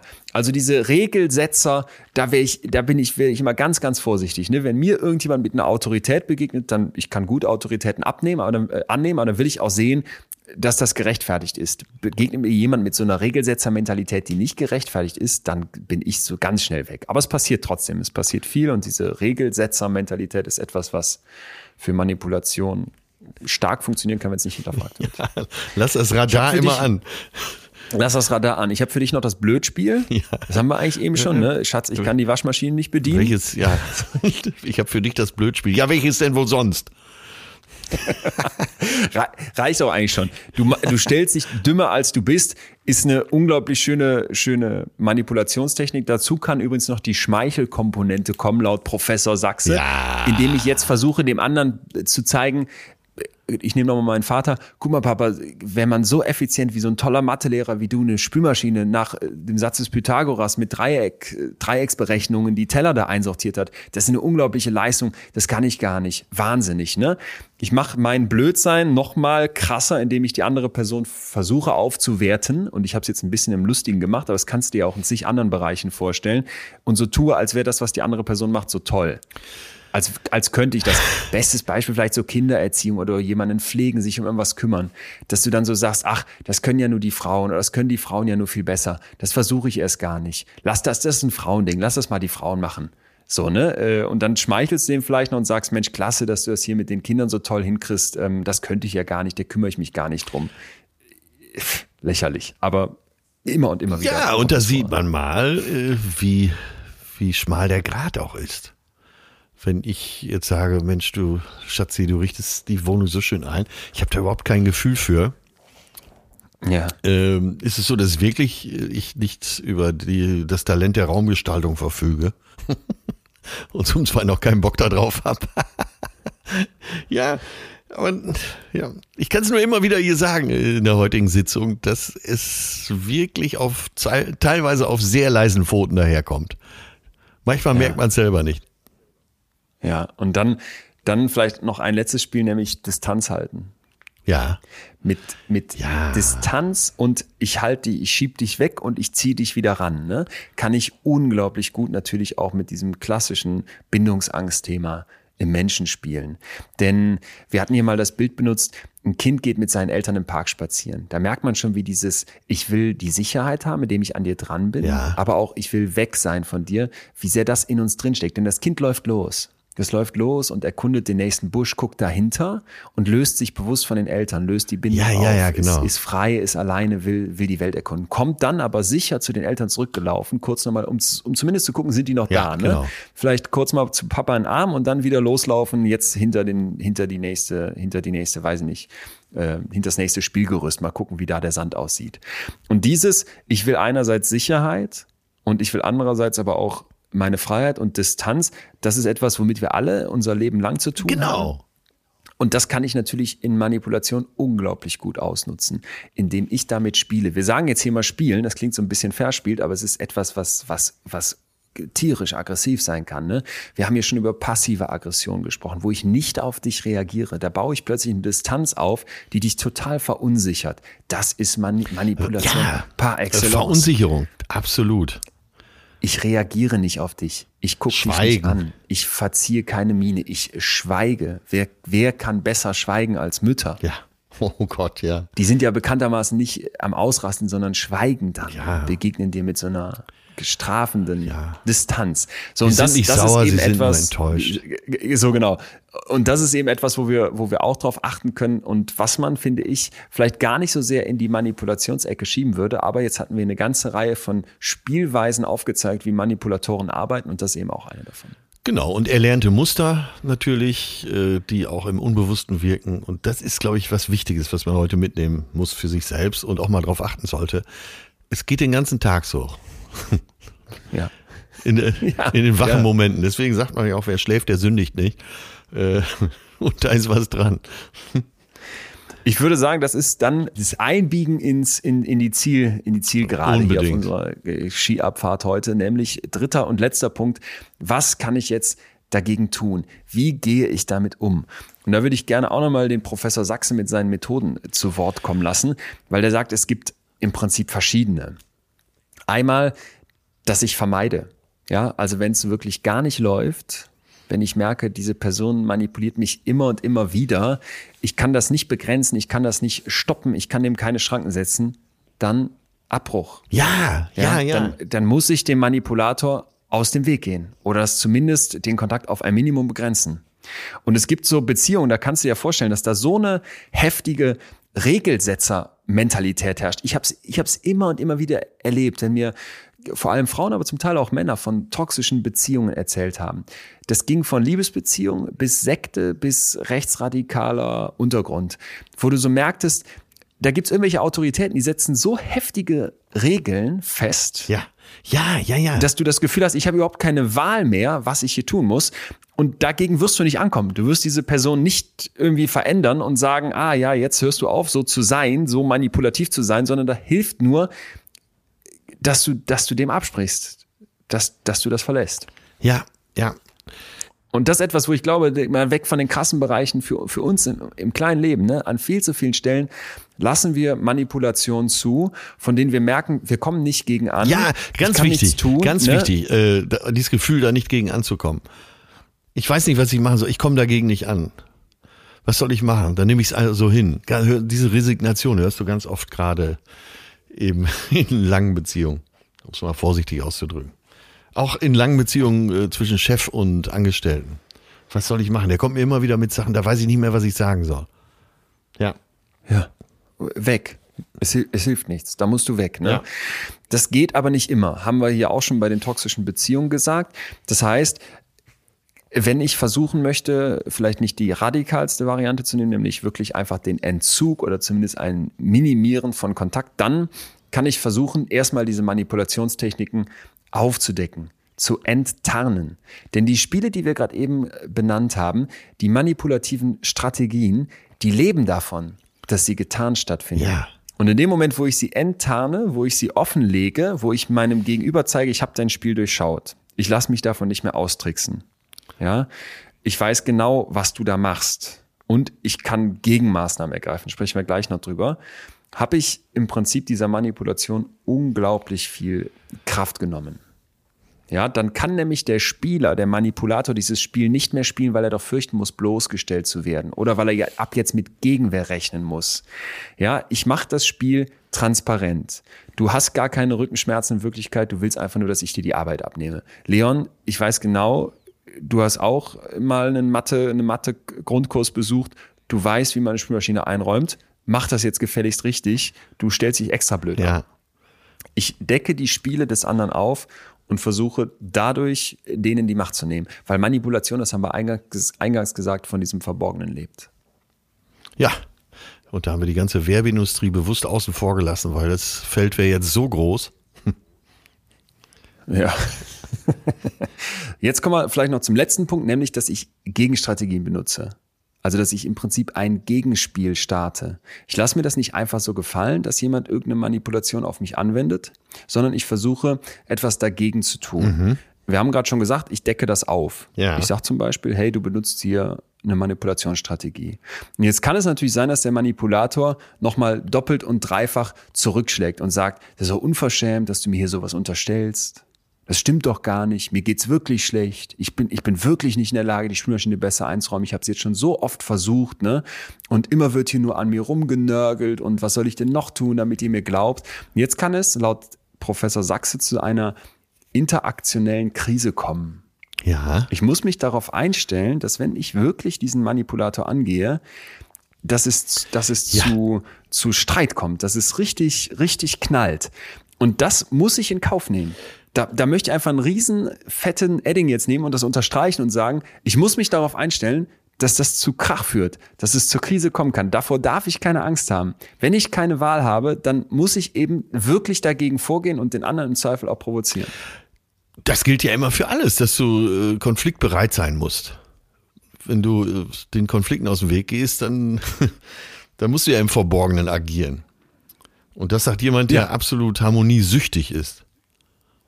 Ja, aber auch ich ja. muss mich dem stellen, trotz meines nicht mehr ganz so jugendlichen Alters, dass ich Konflikte da in Kauf nehmen muss, natürlich. Ja, genau, genau. Und in dem Moment, wo ich merke, jetzt entsteht so eine Krise, ist das doch eigentlich für mich ein super Indiz, ich treffe hier gerade ins Schwarze. Weil sonst könnte die Person ja lockerer bleiben. Ne?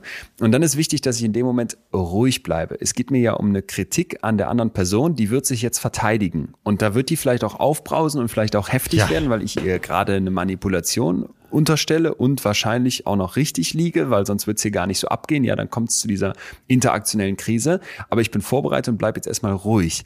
Und dann mache ich erstmal klar, ey, jeder, der jetzt hier ein Spiel aufgedeckt bekommt, der irgendwie eine Manipulation aufgedeckt bekommt, der wird wahrscheinlich böse werden und kann, kann dann sehr aggressiv auch werden. Ja.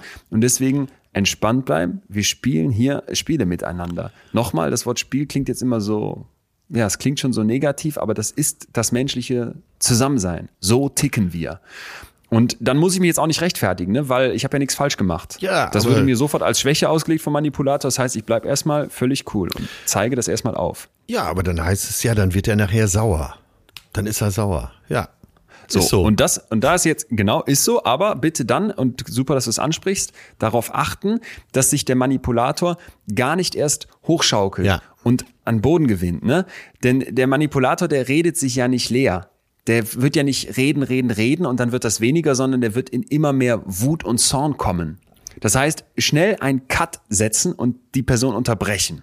So, und damit hole ich das Ganze dann runter indem ich zum Beispiel mich einfach erstmal, schlägt Professor Sachse vor, entschuldige. Ich entschuldige mich dafür, dass das jetzt hier bei dir so angekommen ist, irgendwie als Riesenvorwurf oder als Riesenaffront. Eigentlich möchte ich mich in dem Moment gar nicht unbedingt entschuldigen, aber ich mache schon mal deutlich, dass ich nicht auf Krawall gebürstet bin. Ich nehme hier mal den Wind Ja, aus den ja. Segeln. Und dann, nächster Vorschlag, mach eine Ja-Aber-Strategie. Das klingt jetzt auch nach, nach tricky oder vielleicht so ein bisschen, du hast gerade eben hinterfotzig genannt, klingt vielleicht so ein bisschen so. Ich sehe, dass es dir schlecht geht und ich würde dir ja auch gerne helfen, aber ich denke, du solltest effektiv etwas gegen deine Rückenschmerzen unternehmen und das Ganze wird auch nicht dadurch besser, dass wir dir alle Arbeit abnehmen. Wir wollen ja nicht, dass du komplett von uns abhängig wirst. Das könnte ich jemandem erwidern, der sagt, ich habe Rückenschmerzen, ich kann die Schmörmaschine nicht einräumen. Ja. Und die einen können das Ne? gut und die anderen können das nicht so gut. Es gibt Menschen, die würden äh, dann jemand sagen, der immer mit Rückenschmerzen kommt, ey, heul mich nicht voll, jetzt gehst du morgen zum Arzt und fertig. So. Das wäre zum Beispiel eine Sache, die könnte ich, die würde ich nie über die Lippen kriegen. Obwohl es, wo ich es jetzt gerade so sage, wirkt es eigentlich so logisch, ne? Würde, würde logisch wirken, aber wer weiß, ob es gut funktioniert. Weil, wenn wir vielleicht noch ein letztes Mal das Wort Spiel benutzen und wenn wir jetzt jedes Mal einen Schnaps hätten trinken wollen, dabei wären wir wahrscheinlich schon besoffen, aber ich muss noch einmal benutzen, dann ist doch genau das, was du gerade beschreibst, das menschliche Miteinander. Ich hau dir nicht ein vor den Latz und sag, sag mal, Genau. heul, heul hier nicht rum, geh jetzt los, geh zum Arzt, sondern wir spielen miteinander die ganze Zeit. Da, da sind Manipulationen, die, die eine Rolle spielen, da ist aber auch eben ein, ein, ein Miteinander, was irgendwie eine Fürsorglichkeit mitbringt, wo man nett zueinander bleibt, wo man den Ton wahrt, doch mindestens genauso wichtig. Was machst du hier mit mir dann so? Hä? Willst du, du willst nicht mehr, dass ich rauche? Ich soll nicht mehr so viel trinken? Sag mal, kann das sein, dass du möchtest, dass ich gesund bin? Hallo? ja, aber Zum Schluss immer dann ein bisschen drauf. Natürlich. Es geht aber letztendlich, das äh, ist ja das, was du sagst, äh, eben um die Art der Kommunikation und eben um Ja. gewaltfreie Kommunikation. Das ist schon schwierig genug. Aber wenn wir uns alle mal hinter die Löffel schreiben, äh, dass wir alle kleine Manipulatoren sind und äh, das von morgens bis abends, äh, dann sollte uns das schon mal wenigstens für die nächsten Stunden so ein bisschen zu denken geben und vielleicht mal so die eigene Beobachtungskamera eingeschaltet. Genau. Ich, ich glaube auch, das Fazit von heute müsste sein, es, Manipulation findet permanent statt. Sie gehört zum menschlichen Sein. Und sie muss überhaupt nicht immer schlecht, Genau, schlecht daherkommen, genau. sondern sie kann auch, kann auch total gut gemeint sein. Beispiel, du willst, dass jemand aufhört zu rauchen, dessen Bestes du willst und setzt dafür Strategien ein, die wir ganz klar als Manipulation bezeichnen müssen, Ja. aber wo du am Ende versuchst, der Person vielleicht auch zu helfen. So. Und Nichtsdestotrotz gibt es ja ganz viele Stellen, wo wir der Manipulation ausweichen möchten. Dazu haben wir gesagt, erstmal ein Gefühl dafür bekommen, wann findet Manipulation statt. Dann als nächstes die Spielweisen der Manipulation kennen, ne? die Schlüssel, die auf meine Schlüssellöcher passen könnten, auf dem Radar haben. Da haben wir jetzt ganz verschiedene gesagt, von Gaslighting bis zum Blödspiel. Und dann zum Schluss mit Gegenmaßnahmen dagegen vorgehen. Genau. Nicht, nicht einfach hinnehmen. Ne? Und dann die Gegenmaßnahmen können reichen von ich entziehe mich dem, ich mache Schluss, ich beende die Beziehung, bis zu ich versuche mal mit einer interaktionellen Krise, die dann vielleicht entsteht, auf die ich aber vorbereitet bin, zu sagen, so geht's nicht weiter und dann nehme ich jetzt lieber die Krise in Kauf, als weiterhin die ganze Zeit manipuliert zu werden. Ich glaube, das, das ist wirklich ein sehr, sehr wichtiger Punkt. Sei auch konfliktbereit. Ja. Ja. Ja. Ach Gott, ja. Hei, hei, hei. Ja. Yes. Sind wir, sind wir doch schon wieder. Ja, ja. sind wir doch schon wieder ein Stückchen weiter in unserer äh, Gefühlswelt. Ich hätte ja übrigens nicht gedacht, dass bei Manipulation auch wieder die, die Gefühle so eine Rolle spielen. Aber als ich das gelesen habe, um sie zu erkennen, achte erstmal auf dein Bauchgefühl, lass das zu, ne? Und wenn du merkst, du traust dein Bauchgefühl gerade nicht oder es spielt überhaupt keine Rolle, dass das schon ein Warnzeichen sein kann. Ja. Es ist, das für mich eigentlich übrigens äh, fast das Faszinierendste an diesen ganzen Gefühlsthemen, die wir finden können, dass du immer denkst, hey, Moment mal, es hat, es hat am Ende immer irgendwie was mit Emotionen zu tun und meinem Umgang damit. Ja. Und Leute, hört nicht auf die bekannte, beliebte und frisch getrennte Schlagersängerin Andrea Berg mit ihrem Titel Die Gefühle haben Schweigepflicht. ich will dir gerade einen Kreis schließen, merkst du? Das, das haben wir der Kreis. Ich wusste nicht, frisch getrennt. Ja, ja, frisch getrennt. Also sah ich Oh. nur äh, in der Bahn bei meinem Gegenüber, der eine sehr boulevardeske Zeitung aufgeschlagen hatte. Aber da, da scheint der Busch zu brennen im Hause Berg. Oh. Aber beide haben Geld, daran liegt's nicht. Ja. Und äh, hier wird doch wahrscheinlich im Zweifel mal endlich es andersrum sein. Der Mann hat nach der Scheidung verdammt viel Geld von seiner Frau. Ja, er hat auch viel Geld. Er hat auch so ein Ach so, er ist ja, auch- Ja, da hat sich das Geld zueinander gefunden. Bin ich richtig informiert, dass Andrea Berg die erfolgreichste deutsche Sängerin ist? Nicht Schlagersängerin, sondern Sängerin in, in, in Hat im nicht, Sinne von äh, verkauften wie heißt denn die andere noch? Platten Fischer. So. Äh, Helene Fischer nicht ihr den Rang abgelaufen? Könnte sie getoppt haben? Vielleicht das. Verdammt nochmal, ja. Mann. Auch ey. heute packe ich wieder einen schönen Schlag. Die Gefühle haben Schweigepflicht, kommt heute in meine Story. Passt nicht ganz zu unserem Podcast, aber Nee, aber das ist ja genau der Kontrast. Das ist genau der Kontrast, den wir jetzt brauchen. Der MDMA-Holländer von der Sonnenbank wird äh, das mit Freude sehen. Du musst ihn verlinken. Ich will, du kannst ja sicherlich rausfinden, wer das war. Ich werde auch nochmal recherchieren und dann. den ganzen Nachmittag dran setzen. Aber ich stelle mir gerade vor, wenn wir endlich mal live zusammen auf der Bühne sind, was wir ja schon versucht haben, und äh, ob der Pandemie. Noch längst nicht Aufgaben. Äh, es gibt sogar einen neuen Termin im Oktober, 15. Oktober, Wie? Steht das schon? Wieso weiß ich das nicht? äh, weil du in Urlaub warst. Und man dich nicht mit solchen Kleinigkeiten belästigen wollte. Hä? Bist du sicher? Also es wurde bei mir angefragt. Ist ja auch egal. Äh, es geht mir darum, dass wir. Ist nicht egal. Jetzt sitzen ganz viele arme Leute da draußen, machen sich die Notizen. Ja, das ist doch schon hinterfragt. es Also irgendwo wird dieser Termin auftauchen in nächster Zeit. Okay, er wird irgendwann kommen. Bitte Leute, notiert euch noch keinen Termin, weil ich weiß davon noch Mir nichts. ging es um die Inhalte. Show wird eröffnet mit äh, König der Löwen, ist klar. Bitte, ja, das ist Gesetz. Und nach der Pause geht's weiter mit Die Gefühle haben Schweigepflicht.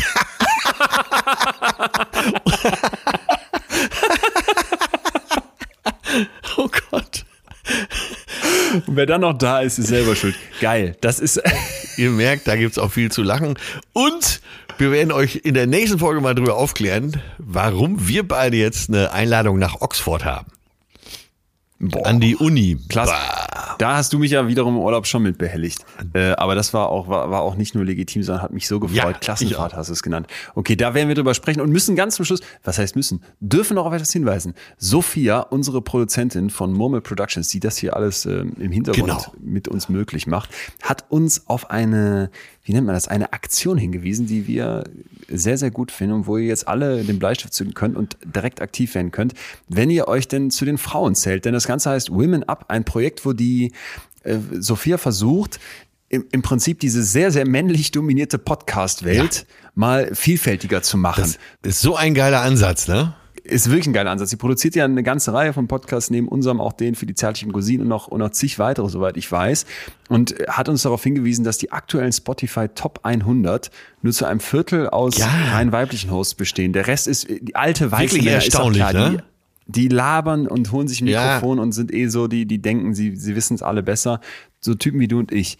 Und das kann so nicht bleiben. Und deswegen, ähm, bitte, bitte, folgt doch ihrem Aufruf und äh, checkt doch mal womenup-podcast.de. Äh, Da gibt's einen Bewerbungsprozess. Wenn ihr eine Idee für einen Podcast habt, würdet ihr alles drumherum bekommen. Nicht nur Produktionsmöglichkeiten und äh, die Mittel dafür wie Mikrofone und so weiter, sondern eben auch eine Beratung, den Schnitt und das Uploaden und alles, alles, was ja. man dafür brauchen kann. Ja, so. Also das Ding ist wirklich gut. Deswegen guckt doch da bitte mal auf den Link. Packen wir für euch aber auch nochmal in die Podcast-Description. jeden Fall.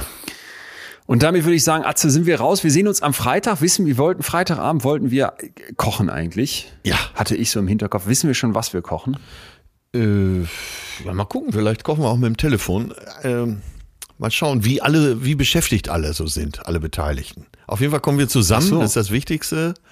Ja. Äh, es gibt auch was Ja. zu trinken und ähm, Ja, in welcher Form gekocht wird, werden wir dann noch klären. Ich dachte, du hättest jetzt schon, ich dachte, du hättest jetzt schon, hättest jetzt schon äh, Rezepte raus von, von Otto Lengi. Alle kochen nur noch Otto Lengi. Das machen wir anders. Wir kochen irgendwas ganz Absurdes, wenn, Wenn dann, auf jeden Fall. Ja. Monsieur. In diesem Sinne. Äh, manipulier nicht zu viel. ja Die geliebten Menschen in deinem Umfeld ein bisschen. ich versuche mich selber zu, zu beobachten. Und Ich werde vor allem darauf achten, wo ich manipuliert werde. genau, und nächste Woche heißt es dann wieder, diesen unerlaubten Weg zu Ende gehen. Manchmal möchte ich schon mit dir, meine Damen und Herren. Was war das denn jetzt? Eine Schlagermoderation. Achso. Warum hast du nicht Nein gesagt, ist dann mein Schluss und ich äh, Eine reine Schuldzuweisung, oder? eine reine, eine reine Schuldzuweisung in einer sehr toxischen Beziehung. Es klingt in jeder Zeile des Lieds. Das durch. äh. Spruch, der eine Wandtattoo, was in Parkhäusern mit Frauenparkplätzen sehr beliebt ist. Äh, warum hast du denn nicht Nein gesagt? Ironielampe an, Ironielampe an. Ja, ist blinkt, blinkt, blinkt. In diesem Sinne, wir hören uns wieder, mein lieber Amigo, und ähm, ich werde den Holländer recherchieren oder du machst das. Wir werden auf jeden Fall aufklären, wer das war. Und dann ähm, bis nächste Ja. Woche, ne? Hold the Geht line. hier schon weiter. Gut. Tschüss. Tschüss, tschüss. Das war Betreutes Fühlen. Der Podcast mit Atze Schröder und Leon Winscheid. Jetzt abonnieren auf Spotify, Deezer, iTunes und überall, wo es Podcasts gibt.